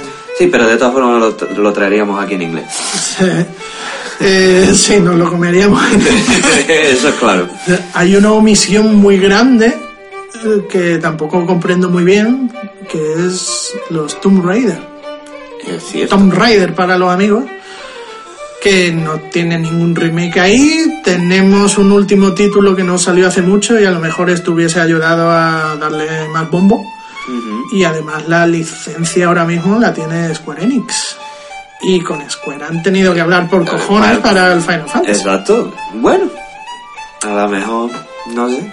No sé, no sé, no sé, pero lo cierto es que a, a 100 euros la compra se hace bastante difícil de tragar, porque NES Mini 60 euros, Super NES Mini 80 euros 80. con los dos mandos, PlayStation Classics Mini 100 euros, 100 euros menos juegos, Un mando, dos mandos. dos mandos. dos mandos. Eso sí, polémica ahí también, los dos mandos son los mandos originales, los que no tienen Sin DualShock. analógico, no es el DualShock, con lo que el Metal Gear pierde bastante. ¿no? Ya no hay escena de, oh sí, ponte el mando en el brazo, te, te voy a inyectar mierdas. Sí. Ni es que ¿Y cómo leerá la memory card Psicomantic? pues no la lee porque no. O sea, sí la lee, pero como cada juego tiene su propia memory card, no está la coña de, ah, te gustan los Castlevania Exacto, es como, bueno, ¿eh? o Suicoden, mm, te gusta, ¿eh? Suicoden. Pues no, no, no, es que parece hecha desgana. Sí, no, o, eh, o- está hecha para sacarte los cuartos. Claro. Claro, Los vale. nostálgicos. Pero es que a quién va dirigida. Esa, esa consola, yo sé que vosotros eh, unos sois más pobres que otros. Sí, Yo me incluyo en la parte pobre aquí. Esta consola a quién va dirigida, que tú conozcas. a nadie. Al nostálgico ese que se compró la PlayStation para jugar a Gran Turismo y un par de juegos más, No, no lo veo. No. Yo creo que va más bien dirigida a esos que disfrutaron la PlayStation a fondo, jugaron a muchos de sus títulos, gente como nosotros, y sin embargo a nosotros no nos termina de convencer. No, no lo termina. Pero claro, eso es por la variedad que le han puesto de juego y el precio ese Es que, que el- duele. El, precio duele bastante. No sé Sí. si es que las tripas que tiene dentro son más potentes que las de una Super NES Mini o no, pero todo apunta a que tampoco es gran cosa, porque comentan que hay algún que otro problemilla de emulación. Así que, bueno, no, no sé. Pero yo desde luego no me llama nada. No Yo me no me llama la compraba. Yo ya he visto muchos muchos que lo iban a comprar retirar su compra. Sí, sí, de hecho yo leía mucho por foros en cuanto anunciaron los primeros cinco títulos fue, Sí. oh, interesante, a ver cuáles son los 15 restantes. Y en cuanto anunciaron la lista oficial, anulo la es compra. adiós, No me, me voy interesa. corriendo. Y la están vendiendo porque el que se la ha comprado se ha arrepentido. Buah, en fin. O sea, sí, ni de coña. A ver. Ahí, ¿no? Tiene su utilidad. ¿Cuál? Está Te- bonita en la estantería. Está bonita en la estantería y si te gusta esa carcasa, la abres, le quitas lo de adentro y le metes la Raspberry. Ya volvemos con la Raspberry. Tío, hay carcasas más baratas con forma de PlayStation para la Raspberry. ¿A mí me lo vas a decir? Tú es que para cómo te la harás con la impresora 3D. Por supuesto. Más barato. Pues nada, hemos hablado todo lo que teníamos que hablar de la PlayStation Classics Mini o como se llame. Yo la he visto por encima, he podido darle un tiento, no, no, no, me ha llamado demasiado. Y bueno, nos gustaría conocer la opinión de nuestros oyentes sobre el tema. ¿Qué opináis vosotros de la PlayStation Classics Mini? ¿Qué le habríais metido? ¿Qué le habríais quitado? ¿Qué haríais para que fuese un éxito rotundo? Y si la tenéis, no escondáis. Decidlo. Eso no, no os vamos a pegar. Decidlo. Queremos saber si de verdad se vende. No nos vamos a tirar tarrinas de CDR a la cabeza. En plan, ¿qué haces, animal? No, no. Pero bueno. Eh, sí, queremos conocer vuestra opinión, no solo sobre el tema de la PlayStation Classic Mini, porque aquí es la parte final del programa donde voy a realizar la despedida, pero no sin antes arengaros, animaros a que eh, os pongáis en contacto con nosotros. Este podcast, si lo estáis escuchando, lo habréis encontrado en una de las muchas plataformas de podcasting que existen, como puede ser iTunes o iBox. Pero tenemos una página web oficial. Ahora mismo eh, es generacionprinco.home.blog, es decir, home como casa. Eh, ahí podéis encontrar cada nuevo episodio que vayamos colgando. Eh, podéis haceros comentarios a través de la página web. Podéis escribirnos a través de la página web, que hay un formulario de contacto. Podéis hacernos comentarios en, el apartado de comentarios de iBox. Y estamos más que dispuestos a conocer de vosotros. Lo dicho, mm, sois más que bienvenidos a que nos mandéis eh, clips de audio. Los pondremos aquí, os lo prometemos. Eh, creo que haremos anuncios de los juegos que vayamos a tratar poco antes de que nos pongamos a grabarlo para que vosotros también seáis partícipes de... de Proponed juegos. Sí, eh, quiero decir que seáis partícipes del el efecto de que juguéis con nosotros y rememoréis ese juego que no tocáis desde hace mucho. Y tal como dice Peps, eh, sí, eh, también podéis proponernos juegos, ¿por qué no? En plan, oye, ¿por qué no hacéis el siguiente programa de, qué sé yo, del Tenka? Oh, por Dios, sí. del Tenka. Yo tengo muy buenos recuerdos de, Tenka o de Disruptor. O mira, hay un juego que no jugó nadie que se llama Hard Edge, que es como un Resident Evil pero de anime y esto es raro y no, no he visto a nadie hablar de él. Pues ten por seguro que nosotros lo probamos en su día, estamos en el mismo barco que tú y podemos hablar. Y claro, aparte de proponer, Si lo aceptamos, podéis enviarnos clip de audio. Y bueno, poco más. Ah, llega el momento de cerrar el programa. Eh, os agradecemos muchísimo que os hayáis atrevido a darle una oportunidad a este nuevo podcast. Sabemos que hay mucho podcast por ahí. Nosotros somos nuevos, pero lo comenzamos con mucha ilusión y espero que continuemos por el mismo camino juntos. Así que un abrazo desde aquí y hasta luego. Os esperamos con los brazos abiertos. Por supuesto.